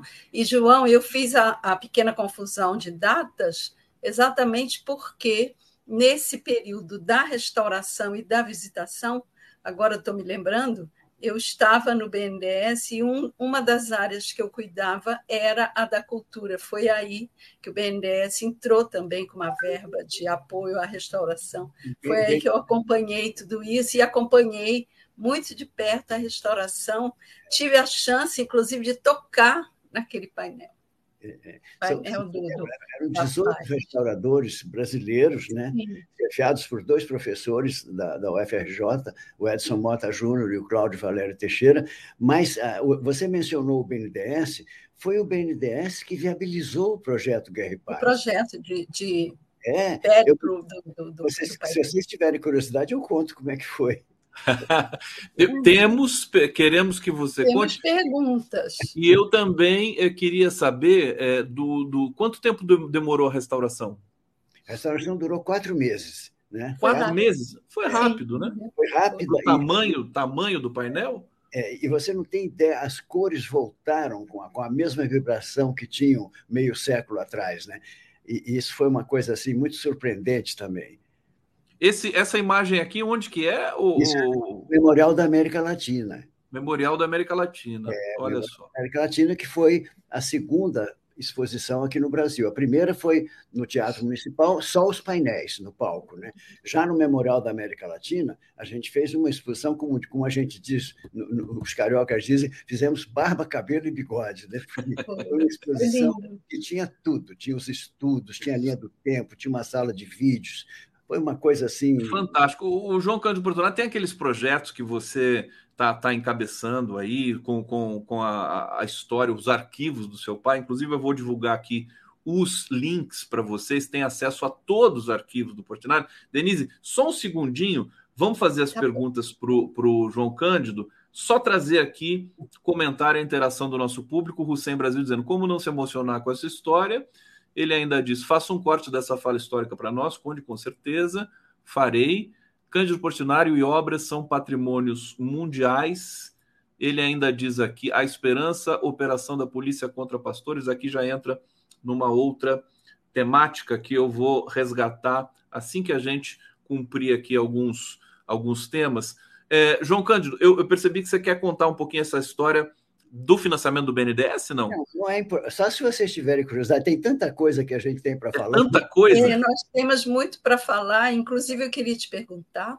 É, primeiro, dizer que, apesar de amar a paz, eu gosto muito mais da parte da guerra, porque aquele azul do seu pai, né, criado por ele, é o azul Portinari, que eu amo, tá na, ele predomina. Né? É, e tá ele na... também Desculpa, não, estou te interrompendo, desculpa. Não, mas... eu, eu ia te dizer que você está na companhia das crianças, porque quando a gente fez a exposição Guerra e Paz aqui em Paris, o Chico Buarque deu um, o Chico deu uma entrevista depois em que perguntaram a ele o que, que você achou das crianças ali vendo os painéis, né? Aí o Chico deu uma risada e disse assim: eles gostavam mais da guerra do que da paz, né?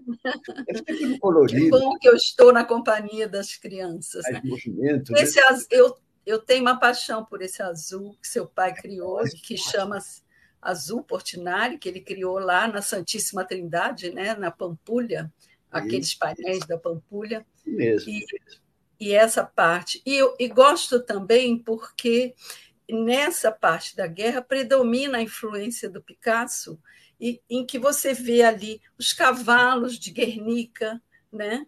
Claro que os cavalos são nossos, mas a, a dor das mulheres, a predominância feminina, eu acho isso fantástico. É. Você e... falou numa outra coisa aí fundamental. Eu, inclusive, fiz uma live bastante recente, né, com o título A Importância da Mulher na obra do Portinari. Foi uma Sim. coisa que, que, se revelou a mim depois de 44 anos de projeto Portinari. Isso aqui caiu a ficha, como se diz, né? Sim. Porque você vê na, na, guerra, por exemplo, são só mulheres praticamente, e na paz também. Na paz são as camponesas, é aquela ciranda das moças, né?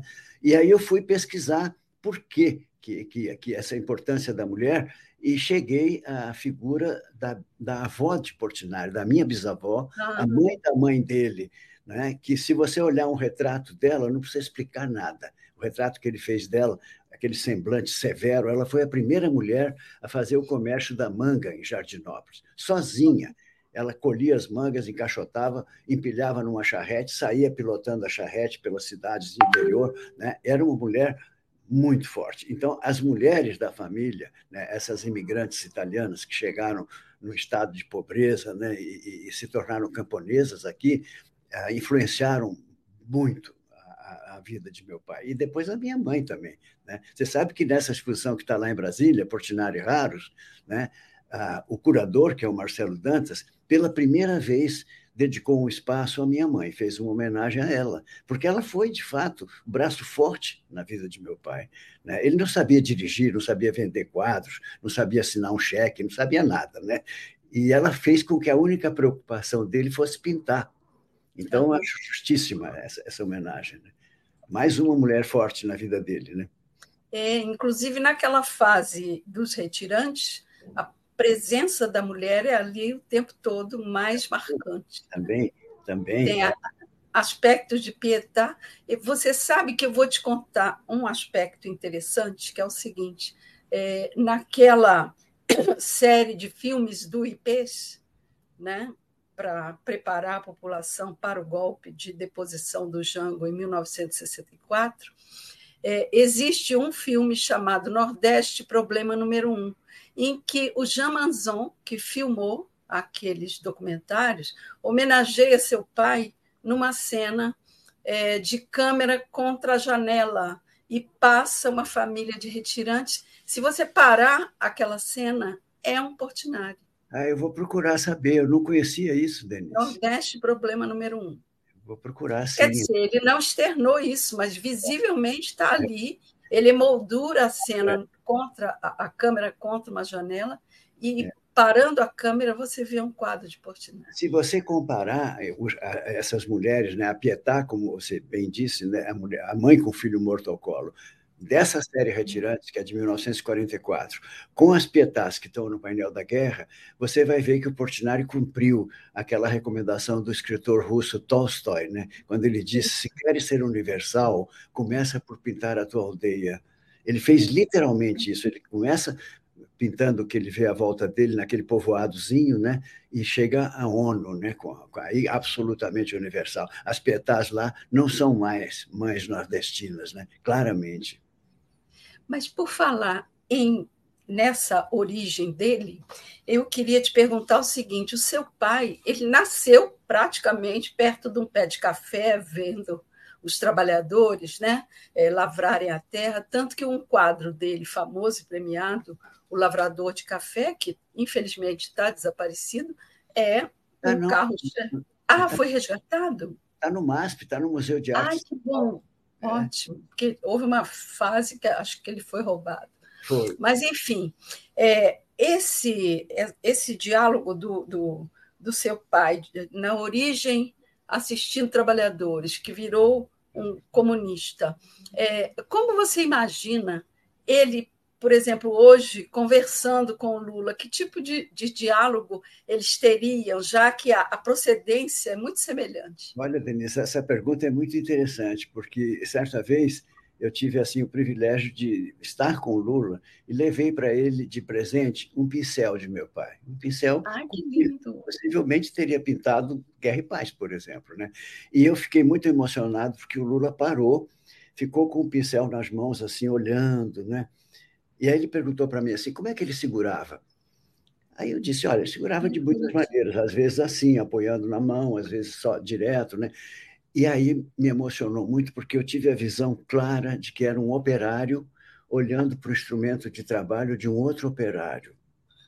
Olha a identificação. Então, eu acho que a história de vida dos dois é muito parecida, muito parecida. Essa coisa também de pouca instrução, né, entre aspas, porque meu pai só pôde seguir até a terceira série do grupo escolar também, tinha que ajudar a família no cafezal e tudo, e o Lula também, aliados aliada, né, essa, essa pouca escolaridade, a uma profunda intuição e inteligência, que acho que ambos, né, ambos tinham isso. Ambos tinham, e o Lula continua tendo, né, quer dizer, graças a Deus para nós, né?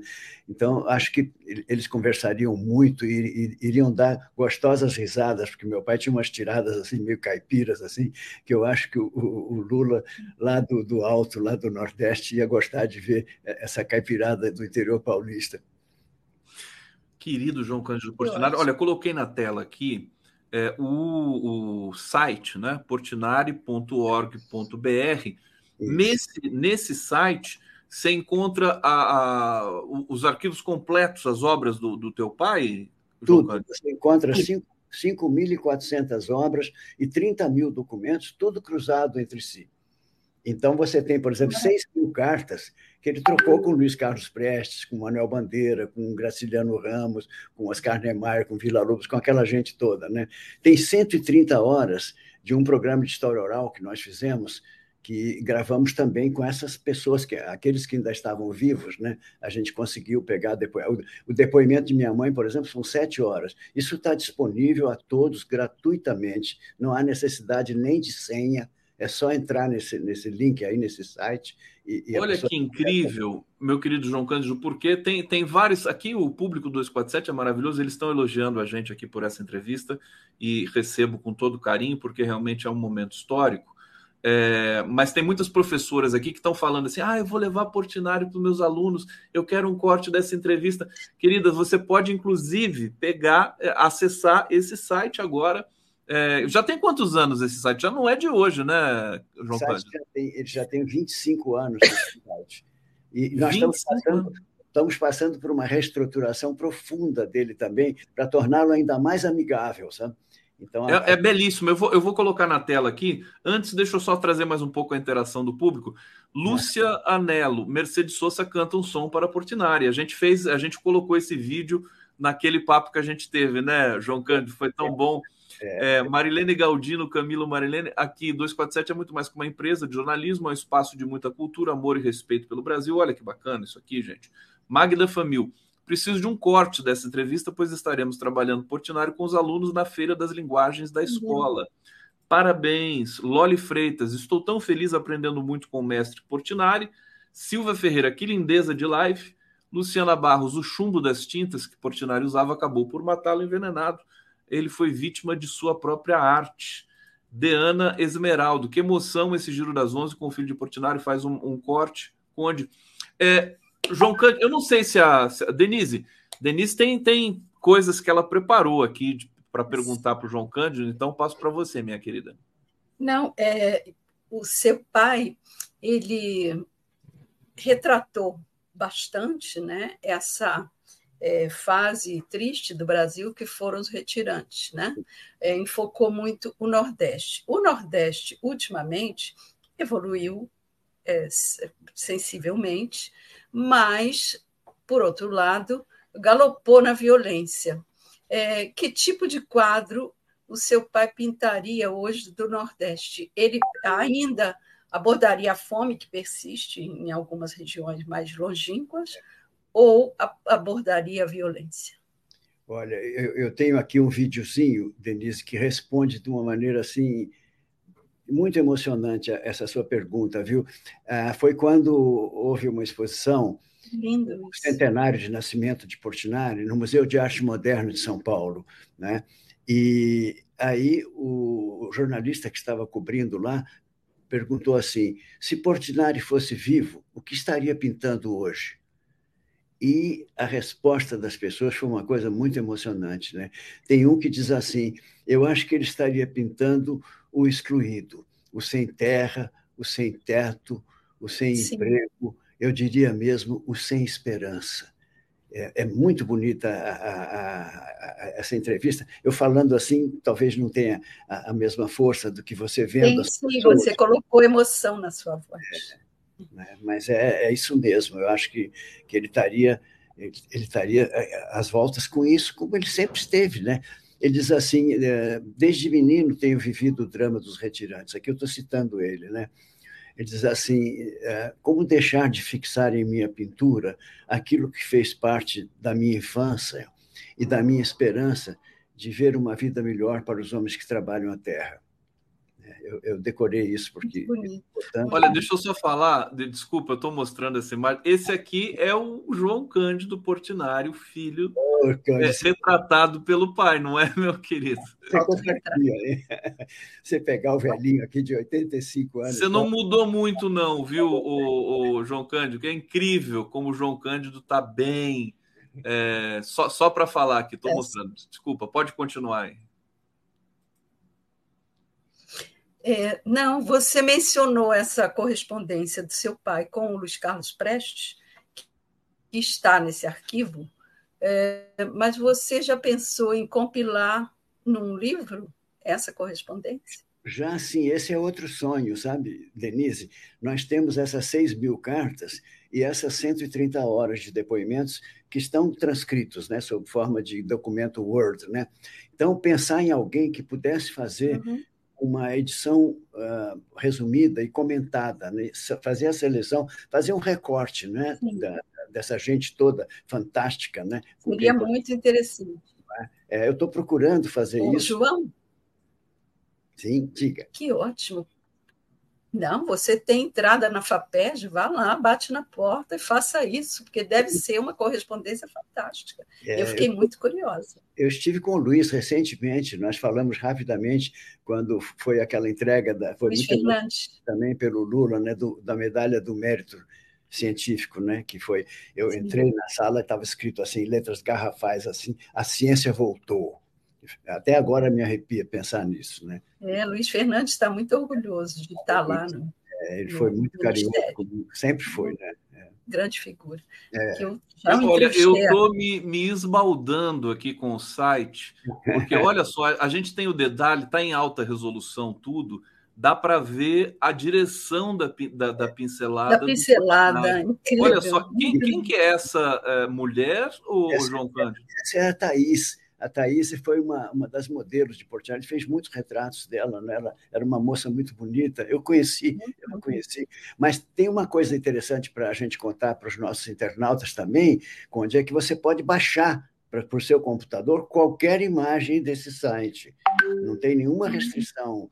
E isso é muito. Isso é Autoral uma... não tem? Não tem você nada. Pode, pode, pode inclusive imprimir e enquadrar? Pode, claro que sim. Inclusive, olha, eu, eu, eu, digo sempre isso: isso é uma festa na sala de aula. As crianças uhum. adoram, porque eu não sei se você reparou que tem um cantinho, canto inferior esquerdo, tem uma janelinha tipo Google ali, né? Se você escrever ali, por exemplo, peneira, imediatamente se forma uma galeria com todas as obras em que aparece uma peneira. E isso vale para qualquer palavra que você escolher. Né? Aqui embaixo, tá vendo ali, aquela janelinha e buscar no acervo, bota uma palavra qualquer que você quiser aí, você pode escolher qualquer coisa, lua, chapéu, tamanco, o que você quiser, eh, e, e, e vai aparecer uma galeria com todas as obras que tem aqui. Nesse cantinho aqui, João Cândido? É, aqui não, à esquerda. À, à esquerda. esquerda. Embaixo, embaixo, tem a. Ah, aqui. Ah, perfeito. Bota, se você botar qualquer palavra que você quiser ver, aparece a, a galeria com, com todas as obras. Com todas as obras. Deixa eu, deixa eu colocar. Vamos colocar aqui Guerra e Paz para ver. Bom, daí já vai aparecer pode colocar guerra, por exemplo, que guerra. aí vai aparecer tudo. Vai aparecer guerra e paz, vai aparecer. Tá vendo? E outras muitas. Olha só, olha que Os lindo. estudos, lindo. São mais de 200 estudos. Ele passou quatro anos fazendo estudos antes de pintar os painéis, né? Lindo. Então, aí você tem todos os você tem a ficha personagens, técnica, todas as informações. Se você quiser baixar para o seu computador, é só segurar no, no, botão direito e vai aparecer salve imagem, né? E vai para o seu computador direto. Agora, aí... é, o Conte mostrou essa figura e mostrou o pé. Uma das características do seu pai era ressaltar a atividade do trabalhador, exatamente ampliando o pé chapadão no chão, né? É aquele e as mãos mais rudes, né?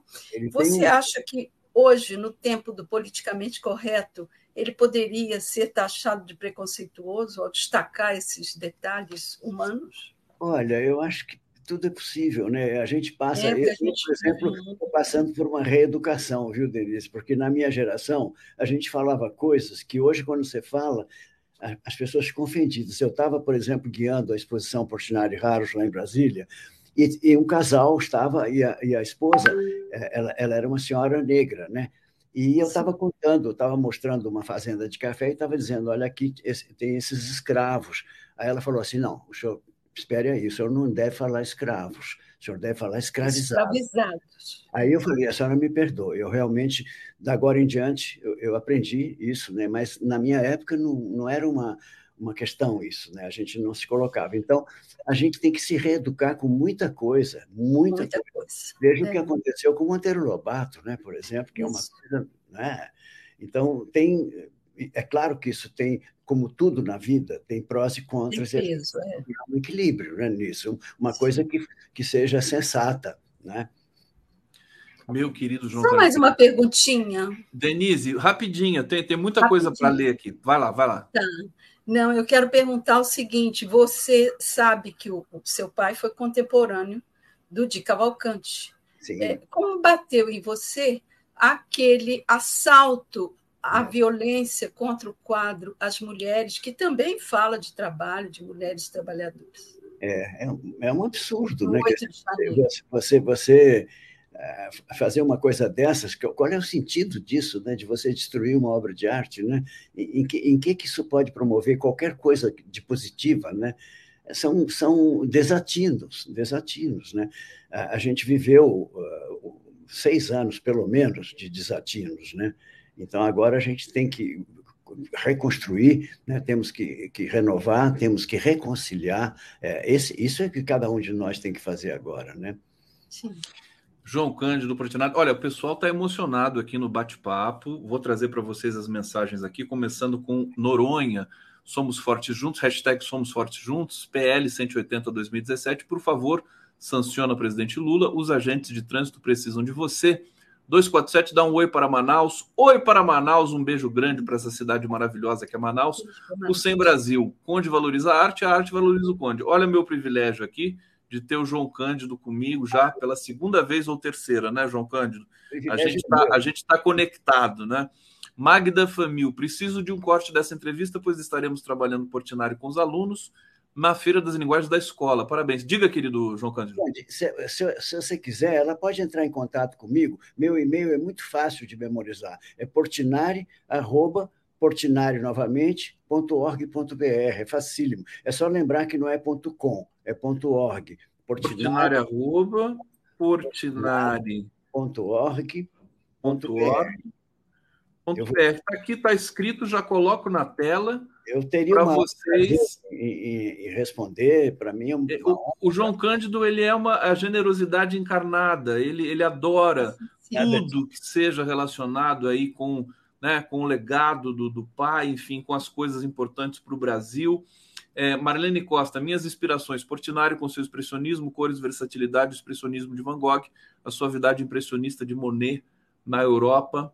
É, e aqui, olha só que bonito isso aqui. Hussein Brasil. Obrigado, João Cândido, a melhor obra de Portinari. Olha que bonito. Estela Zigrist Bettini. A arte revoluciona o mundo, as religiões puxam o mundo para o retrocesso. Papa Francisco veio para quebrar as correntes. E o Hussein ainda diz aqui: obrigado, 247, por fazer de Denise nossa professora. É, nós estamos chegando no final desse encontro. É, Jorge Folena chegando aqui. Vou até colocar o Folena já junto com a gente, para ele participar desse momento histórico bonito aqui. Seja bem-vindo, Folena. Tudo bom? Pode, pode ligar aqui seu, seu, seu microfone e dar oi para a gente. Opa, não ligou ainda? O que, que aconteceu aí? Folena vai... aqui, agora achou. Mas, mas ficou sem som. Folena, sai e entra de novo. Deve ter dado algum, algum bug, alguma coisa. Enquanto Folena faz isso, é, meu querido João Cândido, rapidamente, para a gente fechar, primeiro eu quero saber dos projetos que estão no teu horizonte. Você sempre está fazendo muitas coisas, tem exposições pelo Brasil, tem esse projeto de levar o painel para a China. É, e queria que você comentasse o momento que o Brasil está vivendo, é, porque a gente saiu de um momento terrível e a gente está agora reconstruindo tijolo por tijolo é, a nossa história. Fala um pouquinho sobre isso para a gente, para a gente terminar. Olha, quando nós terminamos os primeiros 25 anos do projeto Portinari, aquela parte toda de formiguinha, né? aquele trabalho muito minucioso de localizar as obras, identificá-las, pesquisá-las, cruzá-las entre si, catalogar aquilo tudo. Quando esses 25 anos acabaram, e um dos resultados principais foi o catálogo da obra completa de Portinari, em cinco volumes, né? o famoso catálogo Raisonné, foi o primeiro em toda a América Latina. Nesse momento surgiu a questão: e agora? O que, que o projeto Portinari vai fazer? E muitos amigos brincavam comigo, agora você põe o pijama e vai para casa, né, João? Acabou. E eu dizia, não, agora é que vai começar, porque agora que a gente tem esses conteúdos todos reunidos, estruturados, eles têm que ser colocados a serviço de uma causa. E ficou muito claro para todos nós que esta causa são as crianças e os jovens, o educativo. Aí começa o educativo do projeto Portinari, e a gente vem desde então percorrendo o Brasil inteiro e em alguns países também fora nós fizemos, mas nos lugares assim mais remotos até, né? Nós fizemos, por exemplo, um convênio com a Marinha do Brasil e colocamos o educativo do projeto Portinari a bordo de um dos navios que circulam a Amazônia, né? o Rio Amazonas e seus afluentes, parando em populações ribeirinhas, recebendo pessoas que nunca tinham visto uma obra de arte. Foi muito emocionante também isso. Então, ah, o, o, você falou dos grandes projetos, né? só para resumir, que eu sei que a gente tem muito pouco tempo.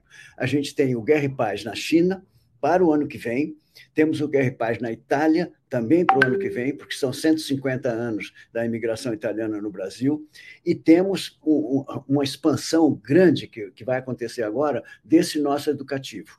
Aí nós vamos também percorrer uh, muito, muito do território brasileiro, né? não só escolas, centros culturais, mas inclusive presídios, hospitais, outros espaços, né? levando essa mensagem ética e humanista de Portinari, porque não é só uma mensagem de pintura, né? Aí que está a diferença entre uma pintura abstrata, né, como a de Kandinsky, e uma pintura como a do Portinari, profundamente comprometido com o social, com o humano, né? com valores né? de não violência, de fraternidade, de respeito à dignidade da vida, de justiça social. Né? Então, isso, isso é que eu acho que é o objetivo principal do projeto e acho que sempre será. Sim. João Cândido Portinari, aqui nesse Giro das Onze especial. Folena, será que o seu som apareceu agora? Estão me escutando?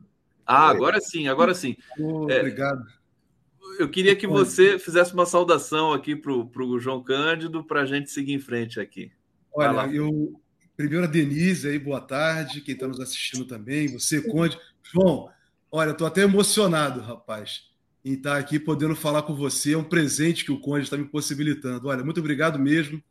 A obra do seu pai, o seu trabalho também que você está levando adiante. Você falou agora tão bonito, Denise, que é levar um projeto para crianças e jovens, ou seja, levar Sim. esperança onde a gente mais precisa. É isso. É, lutar contra o fascismo, contra a opressão. Então, o seu trabalho é maravilhoso. Olha, parabéns, João. Parabéns mesmo. Muito emocionado. Muito obrigado, Jorge. Muito obrigado mesmo, de coração. Eu também. Jorge Folem, precisa levar o João Cândido lá para os eventos que vocês organizam, Folena. Esse, o SOS Brasil Soberano, né? Soberania SOS Brasil Soberano. É um grande é um prazer. Projeto, muito prazer. É um projeto do, do Sindicato de Engenheiros do Estado do Rio de Janeiro. E vai ser uma honra, João, poder contar com você realmente eu sou, nessa. Eu sou seu colega, eu sou engenheiro. Cuidado. Não, não tem engenheiro, não, contrário. Estamos juntos. Colocar Losei, como diria o Michel Temer, que ninguém me ouça, né? Em contato.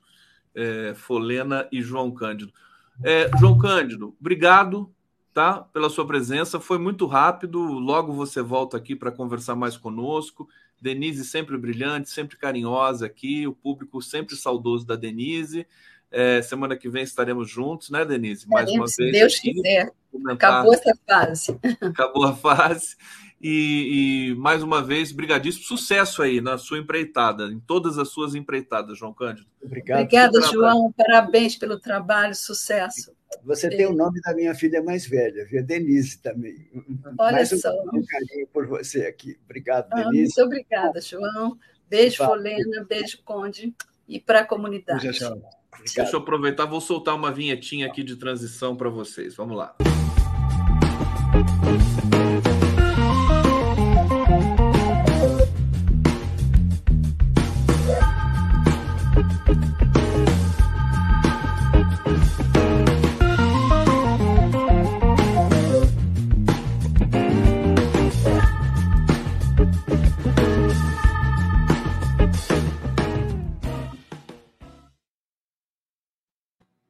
Cá estamos, cá voltamos, e ainda a obra do Portinari aqui nos iluminando, a paz bem atrás deste que vos fala.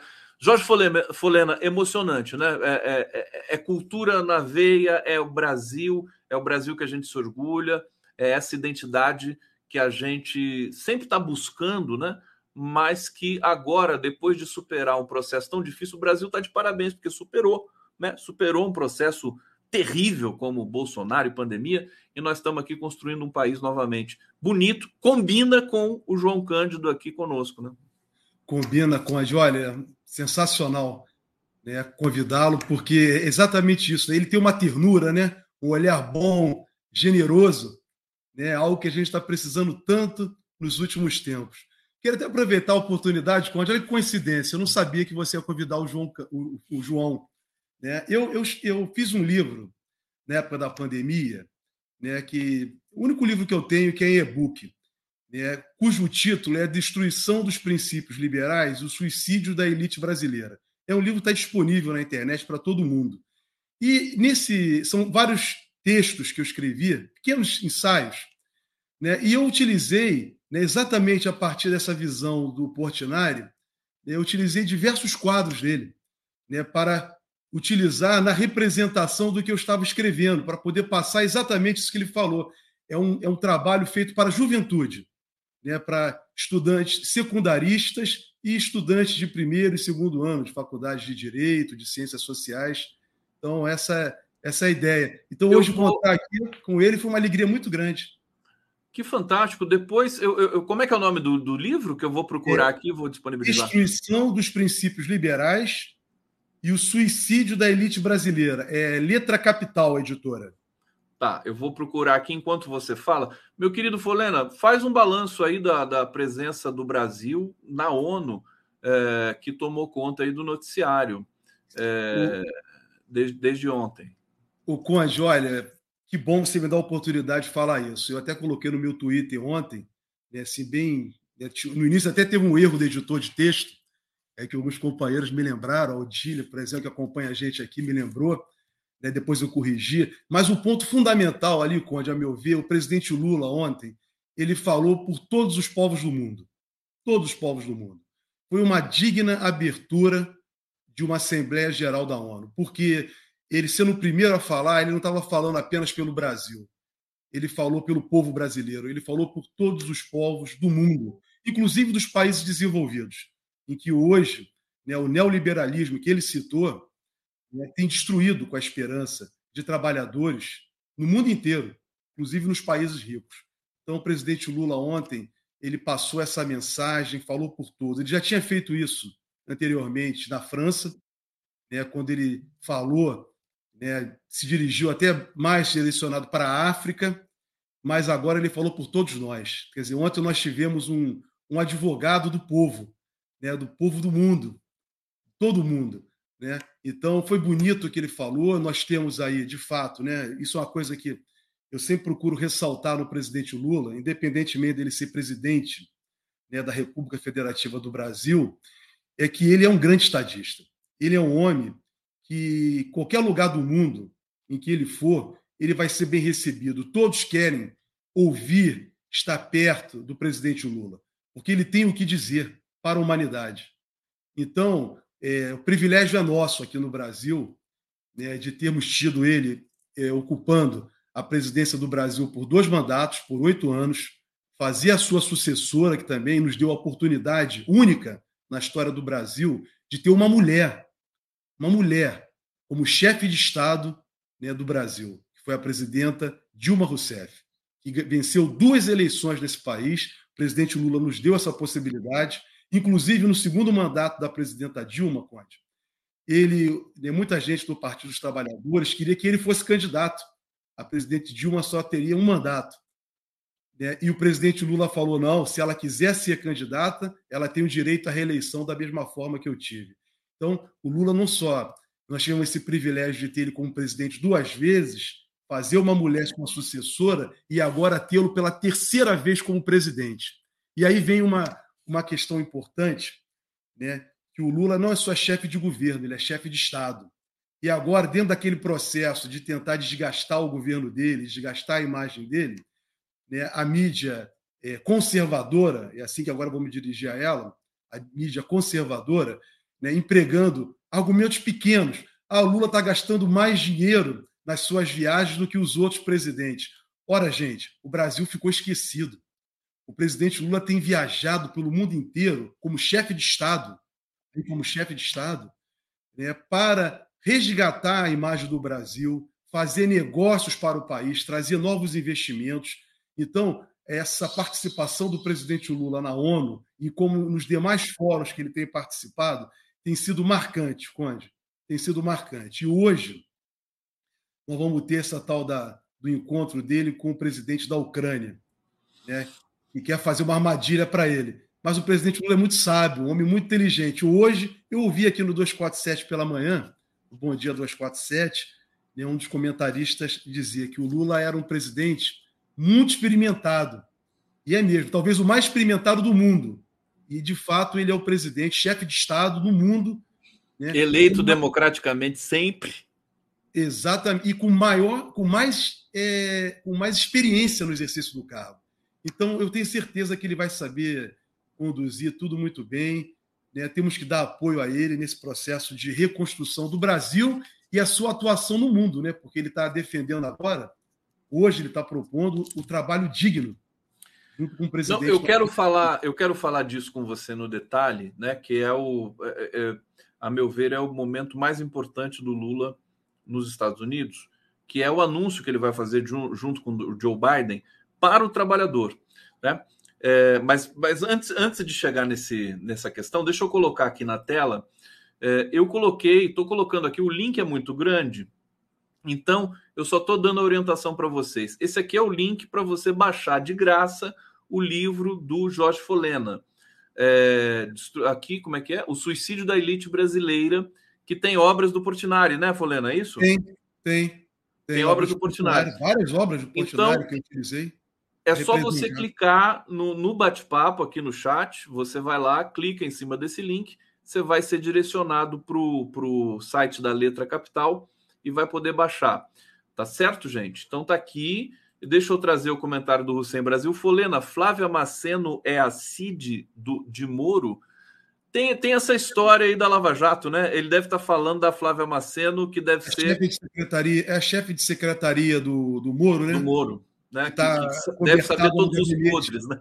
É, que está cobertada, parece que está cobertada, até a informação que eu tenho, está sendo protegida no gabinete da, da deputada federal Rosângela Moro, né? Essa informação que eu li hoje em algum lugar. Hum. Eu li isso em algum lugar hoje. E que o marido dela é o contrário. o marido dela está no gabinete do Moro. É algo assim. casada. É, isso tem que ser apurado, tá, Conde? É, é uma informação que eu li aí na, né, na, perfeito, nas sociais, mas é algo ser apurado e investigado. Eu não tenho. Posso falar com mas essa senhora foi, até onde eu tenho conhecimento, era chefe de secretaria do Sérgio Moro, porque ela, na verdade a, um, o ponto, esse é o ponto que o Hussein está levantando, acredito eu, que é a questão das verbas, né, dos, dos, acordos de, de leniência, do acordo da Petrobras, né, do dinheiro todo que foi, né, voltou, estavam manipulando, e o Conselho Nacional de Justiça querendo saber para onde foi esse dinheiro, eles têm que dar conta. É, eles só não fizeram uma fundação privada de uma decisão do Alexandre de Moraes, na época. Não, e, e pela, pela insurreição da sociedade brasileira também, que e, achou um absurdo. Aquilo. Sim, e o Supremo Tribunal Federal impediu, porque, inclusive, dizendo que o dinheiro não era da Lava Jato, o dinheiro era da União. Se fosse uma, é uma verba da União, eles estavam usando como verba privada para fazer uma fundação. Eu já falei isso contigo aqui diversas vezes, né, que, na verdade, essa fundação de direito privado, que era, na verdade, um partido político. Né, e depois nós viemos constatar mais adiante né, eles saindo do serviço público, os dois, para se candidatar a senador, a presidente da República. O Moro tentou no primeiro momento, mas não teve nenhum, nenhuma ressonância. Né, e foi candidato a senador e o outro a deputado federal. A hora dele está chegando, né, Volena? Vai chegar, força. onde? Tem que chegar. Chegando. Inclusive, o ministro Dias Toffoli, nessa decisão de terça-feira dele, não sei se eu estou antecipando algum ponto de pauta aí, Pode antecipar queria... à vontade, é o ato. Queria... Né? Não, eu, queria citar, eu não quero entrar no caso específico, porque uma questão de ética aos colegas advogados que estão atuando. No... Então, Mas... então, Folena, peraí, antes de você entrar, segura aí pra eu, pra, só para eu ler essa rodada aqui, que tá, tá faz tempo aqui na fila do nosso bate-papo. Olha, Fabrícia Ribeiro, a obra Meu Pai é igualzinha a do meu avô materno Afonso. Estou aqui chorando em casa. Um beijo para você, Fabrício. Obrigado. Todo mundo emocionado aqui com a presença do João Cândido Portinari. E deixa eu vir aqui, deixa eu só procurar as mensagens que estão na fila. Aqui começando com a Silvana Costa. Condinho, e esse absurdo da CCJ do Senado via Alcolumbre sobre votação do marco temporal não foi resolvido pelo STF? Você está sabendo alguma coisa disso, Folena? há uma tentativa, sim, há uma tentativa no Senado né, de fazer aprovar um projeto de lei, é uma, uma, uma medida uma legislativa, né, para tornar, né, legislar a respeito do marco temporal, tornar ele algo previsto na legislação. Hoje tem um prosseguimento do julgamento no Supremo, hoje à tarde, né? É onde eu tenho informação. Hoje vai ser retomado o julgamento, até porque a ministra Rosa Weber né, pediu que ela gostaria de, antes de sair, entregar o voto dela na questão do marco temporal. É, hoje pela manhã estava sendo noticiado isso, que seria hoje retomado o julgamento. Espero, ministra Rosa Weber, e um voto favorável contra o marco temporal. A ministra Carmen Lúcia também deu voto contrário ao marco temporal e os outros ministros, né? e aí o Senado, o Senado vai ter que acatar o STF. Aí, aí passa a ter uma situação, aquilo que a gente, a gente fala, né? Você eles fazem isso para tentar superar uma decisão judicial, na verdade. É, mas aí vai ter aquela situação. É um, eu, eu, eu, eu, eu analiso isso constitucionalmente, né? É, é, um afronto ao poder judiciário. Quer dizer, o poder legislativo pode fazer leis, pode? Mas leis a, a partir de decisões que já definiram a partir da Constituição, né, se for o caso, eu entendo que vai ser o caso de recusar o marco temporal, né, considerá-lo inconstitucional, né, mas é, uma, é um desvio né, de finalidade, quer dizer, usar uma instituição, né, o que é o parlamento brasileiro, né, que, produção de leis, né, para atingir um outro fim, diferente daquilo que já foi debatido, inclusive né, com a ratificação judicial. Então, é, é, é sempre isso já aconteceu. O Bolsonaro, no seu governo, fez isso diversas vezes. O né. melhor exemplo disso foi aquele caso do, Alexandre, do Silveira, que foi condenado pelo Supremo Tribunal Federal, e ele fez lá depois um indulto. Então, quer dizer, isso tudo é desvio de finalidade. Então, é, é uma tentativa que eu considero absurda né, por parte do Senado, e eu acho que isso não vai prosperar a partir do momento que tiver uma decisão que o Supremo, o Supremo Tribunal Federal vier definir que é inconstitucional o marco Perfeito. Temporal. Vamos ficar atento a tudo isso. É, lembrando que o indulto ao Alexandre Silveira foi o indulto mais fracassado da história da humanidade, né? Porque assim, o Bolsonaro deu o indulto e aí imediatamente o Alexandre Silveira está preso nesse momento, né? Cumprindo pena. Aliás, a, a, o julgamento do Roberto Jefferson também tem que ser exemplar, hein, é, Folena? Eu estava é. vendo aqui, quer dizer, as atrocidades, a, a é. policial que foi ferida no rosto por um estilhaço de granada. granada. É, prego. Prego. É, ele utilizou prego, inclusive. Vamos, vamos estar tá então, acompanhando isso aí. Segundo a perícia, a perícia né, tem uma perícia em curso né, para apurar, verificar né, todo esse grau de, de destruição que ele provocou, né, com a utilização das armas empregadas, arma de fogo empregada, parece que encaminha nesse sentido. Quer dizer, o Conde, eu não tenho a menor dúvida que ele vai ser levado, né, tudo que ele fez, né, ele foi uma tentativa de homicídio, né? Então ele tem que ser levado ao tribunal do júri. Para mim, não tenho a menor dúvida com relação a isso. Pois é, e ele está, não sei se você viu, está todo deprimido. Assim, a é. covardia é tanta que o cara não aceita a prisão e teve, teve quase para morrer, de, de, porque parou de comer e tudo mais. Bom, não vamos falar do Roberto Jefferson hoje, porque a gente tem assuntos mais importantes aqui. Cíntia Chaim, até parece que o Lula não apoia o Haddad, ele é de esquerda. Hussein Brasil, se Tarcísio está hospedando Bolsonaro para evitar que ele sofra busca e apreensão, isso seria obstrução de investigação da prisão preventiva de Tarcísio. Uh, Luiz Edgar de Souza, não basta Rui Pimenta agora, Bex. Né? Isso aqui já são as mensagens anteriores. Meu querido Jorge Folena, você está preparado para falar para a gente sobre a questão do, do, do ápio? É isso que você. Não, eu estava falando, eu não quero falar do caso em si, Conde, porque ah, tem advogado, mas quero falar em tese, é o procedimento da Lava Jato e a partir da decisão do Toffoli. Toffoli, vamos lá. Eu não vou entrar especificamente no, no caso concreto, mas sim o que, que decorre disso. Não é a primeira vez, o ministro Toffoli já está, é a segunda decisão dele, ele está deixando claro que tem que fazer uma apuração, inclusive colocou isso, tem que fazer uma investigação do comportamento né, dos membros, do, do ex-juiz que era titular da 13ª Vara Federal de Curitiba, no caso, o senador, hoje senador, é, com relação aos membros da Força Tarefa, né, o ministro Toffoli, tanto na decisão anterior como nessa decisão agora, ele também coloca né, o, o, método empregado por eles, que é um método, um método totalmente ilegal, totalmente ilegal. Então, Conde, olha, ele inclusive está é, deixando claro que o Conselho Nacional de Justiça tem que atuar, inclusive com relação ao Tribunal é, Regional Federal da Quarta Região. Porque o que está acontecendo, eles estão fazendo um enfrentamento a decisões do Supremo Tribunal Federal. Não é só do, do ministro Toffoli, não. Eles já estavam fazendo isso com a decisão do ministro Ricardo Lewandowski.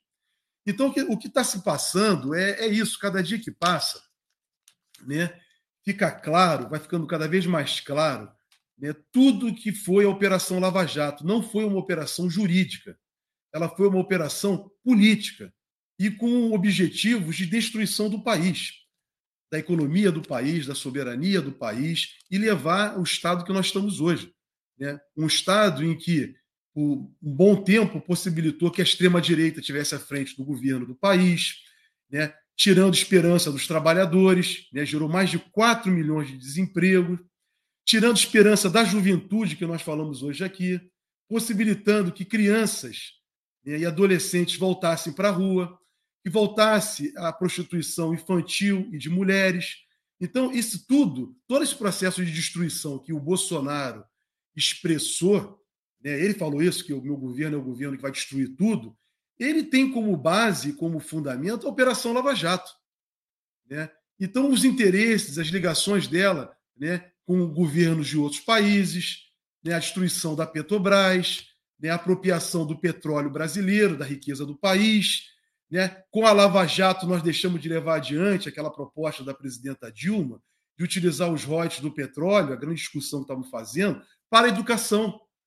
Para a educação, para a saúde. Então, eles têm uma conta, Conde, a partir dos métodos, né? a partir do momento em que a Operação Sputnik foi validada pelo Supremo Tribunal Federal, e assim diz, inclusive, o ministro agora, também o ministro Toffoli, disse o juiz Apio na decisão dele anteriormente, lá nos diversos casos, né, em que ele anulou as decisões anteriores, diversas decisões tomadas pelo juiz Moro e a sua substituta, que lá estavam.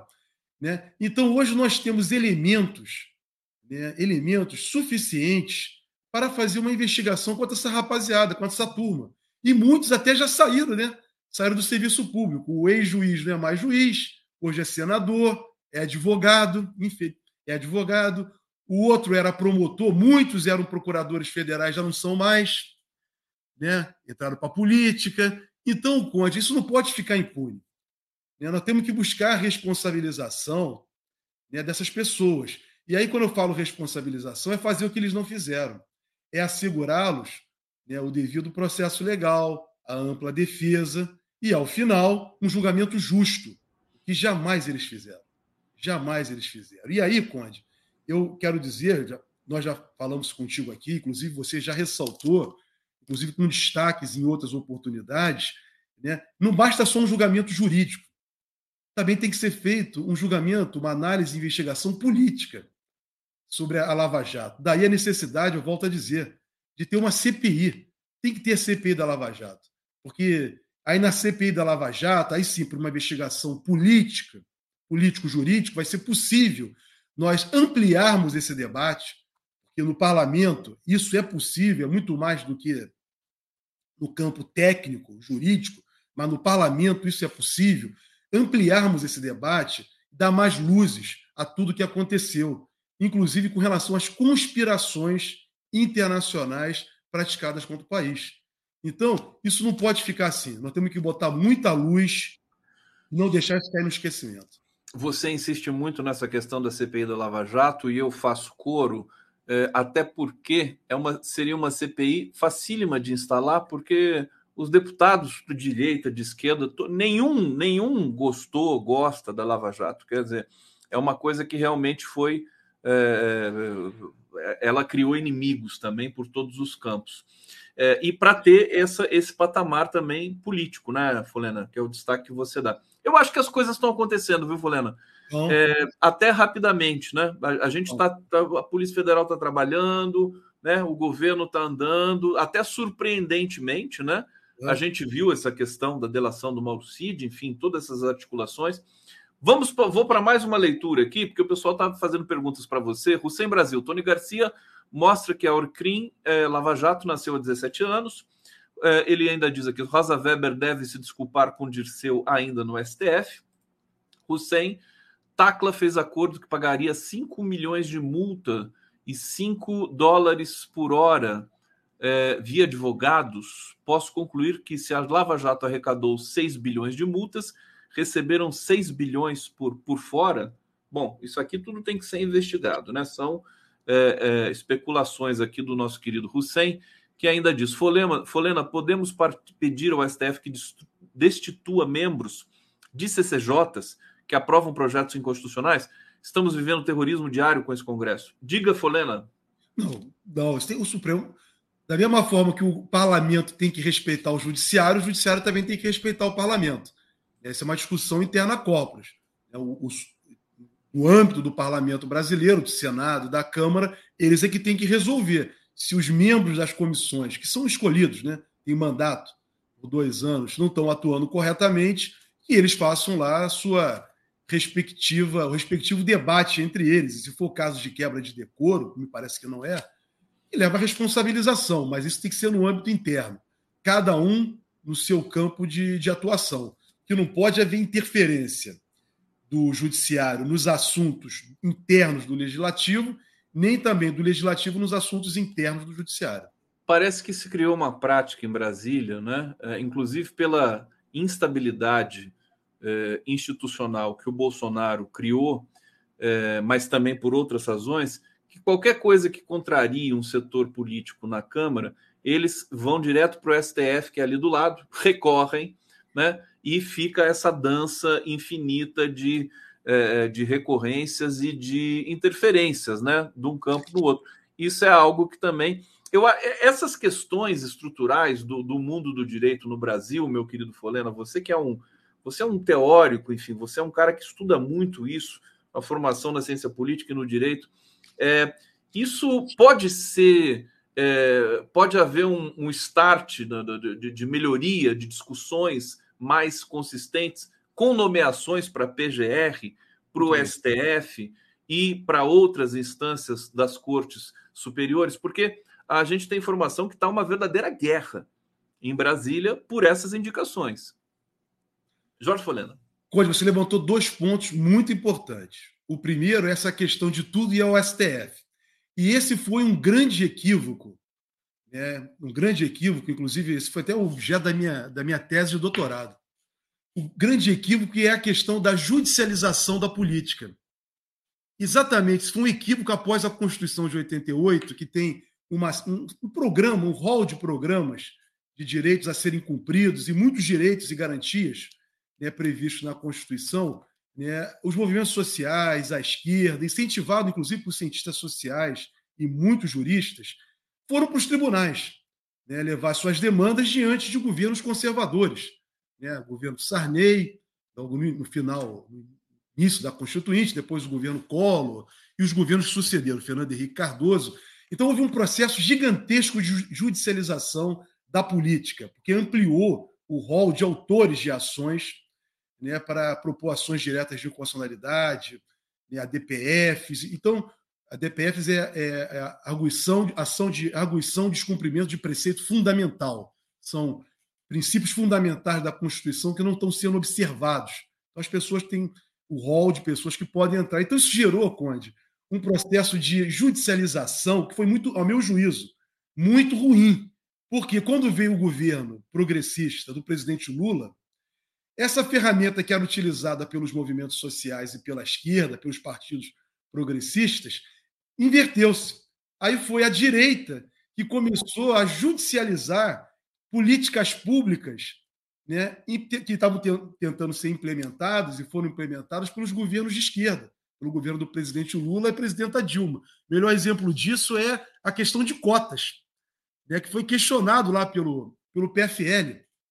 Tinha uma, uma ação judicial no Rio Grande do Sul, se eu não me engano, de uma pessoa no Rio Grande do Sul questionando, mas na época o, o partido era PFL, que depois tomou outro nome, Frente Liberal, que agora eu não me lembro mais o nome, Democratas, questionou, né, me lembro daquele senador lá de, do, de Goiás, Demó, Demócles Torres, eu me lembro dele lá no Supremo Tribunal Federal, na audiência pública que tivemos para discutir a questão de cotas, né, ele lá presente. Então, quer dizer, isso foi muito ruim.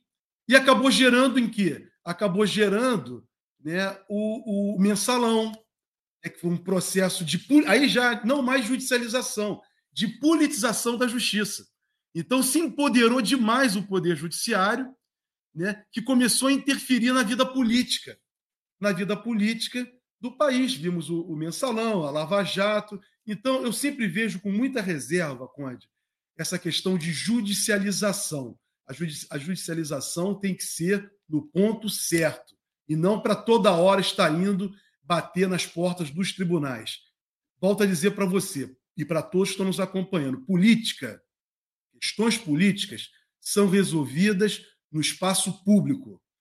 É nas ruas, é nas praças, é no parlamento, é no governo e não em tribunais. Tribunais não é, os tribunais não são lugares apropriados para se fazer política. Tribunal é para evitar conflitos, resolver situações que não foram solucionadas politicamente. Agora, a política tem que fazer no espaço próprio. Com relação às nomeações, Conde, é muito importante isso que você levantou, e eu queria aqui dar um destaque. Tá? Olha, eu, eu algo que eu queria destacar para todos. Tá? Não, eu acho que não tem que. O, primeira coisa, a nomeação, a nomeação para esses cargos de ministro do Supremo Tribunal Federal, tribunais superiores, Procuradoria-Geral da República, tem que caber a quem foi eleito. No caso, o presidente da República. Ele é que tem essa prerrogativa constitucional. Então, é ele que vai escolher. Não tem que ficar a sociedade civil dizendo, ditando para o presidente, qualquer presidente que seja, tem que ser evangélico, que tem que ser mulher, que tem que ser homem, que tem Desculpa, que ser. Desculpa, queria te interromper, meu querido, mas assim, essa, essa pressão ela, é, ela é natural e ela é no campo democrático também. Né? Claro. Né? eu bem. vou explicar isso. Eu vou tá explicar bom. isso. É isso que eu quero explicar. Então, isso é válido. Mas quem vai escolher, quem tem essa prerrogativa de escolher, é o presidente da República. Esse é um ponto importante. Faz parte de todos fazermos pressão política, claro. Isso é válido. O parlamento faz, todo mundo faz. Então, estamos no direito de fazer. Independentemente disso, eu entendo que para ser ministro por exemplo, do Supremo Tribunal Federal, ser um procurador-geral da República, independentemente de preencher os requisitos constitucional, né, de ser reputação ilibada e conhecimento jurídico elevado, tem que ter três outros requisitos, Conde, que eu considero fundamentais, independente desses dois. Primeiro, ser uma pessoa da sua história de vida que tenha defendido e defenda a soberania do país. Segundo requisito, que seja uma pessoa que defenda o desenvolvimento do país. E terceiro, uma pessoa que sempre esteve na luta pelo combate às desigualdades.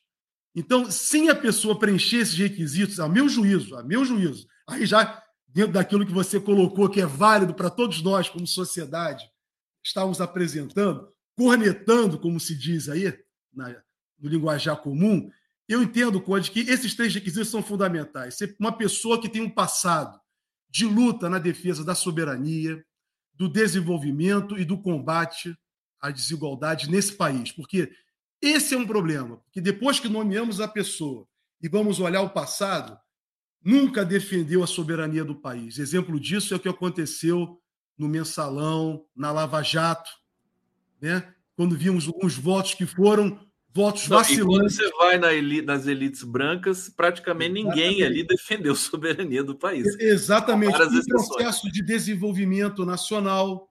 E quando eu falo desenvolvimento, não é desenvolvimento só para os ricos, é um desenvolvimento para todos, que o bolo possa crescer e ser dividido entre todos, e que, por conseguinte, isso vai levar exatamente o maior problema do Brasil, que é um país rico, mas com um povo pobre. Então, daí uma pessoa que sempre tenha lutado também pelo fim da desigualdade. Jorge Folena aqui no Giro. Em todos os sentidos, tá? E a desigualdade aqui, Conde, para ficar claro, é em todos os sentidos, não é só econômica. É econômica, é racial, é de gênero e tudo mais que for necessário. Tudo mais, combater a desigualdade em toda a sua amplitude, toda a sua esse, esse processo deletério, né, que, que, que, que, é terrível para todos nós.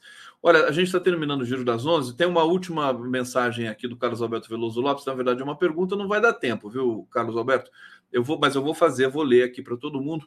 Se já houve correção do CNJ na 13ª vara e o STF ordenou a volta de Ápio, o CNJ não tem que informar a irregularidade que justificou o impedimento da volta de Ápio, indo de encontro à decisão do STF. Bom, a gente vai acompanhar, continuem aqui conosco as nossas transmissões 247 na TVT, porque a gente vai continuar apurando isso aqui. Nossa equipe jornalística vai estar em campo para para trazer isso, para fazer mais análises. Certamente essa pergunta do Veloso Lopes vai ser respondida nas lives subsequentes aqui. Obrigado, meu querido Jorge Folena, parabéns, sempre um prazer receber você aqui. O João Cândido Portinari, eu vou te passar lá o contato dele, você vai levá-lo para os seus, seus eventos fantásticos também aí, nessa operação que você faz aí também de combater a desigualdade, de denunciar, fazer os alertas para o país. E a gente fica por aqui. Um beijo grande para todos vocês. Amanhã estaremos de volta com mais um Giro das Onze. Obrigado, gente. Valeu, Folena. Tchau, tchau, Conde. Valeu. Até a próxima.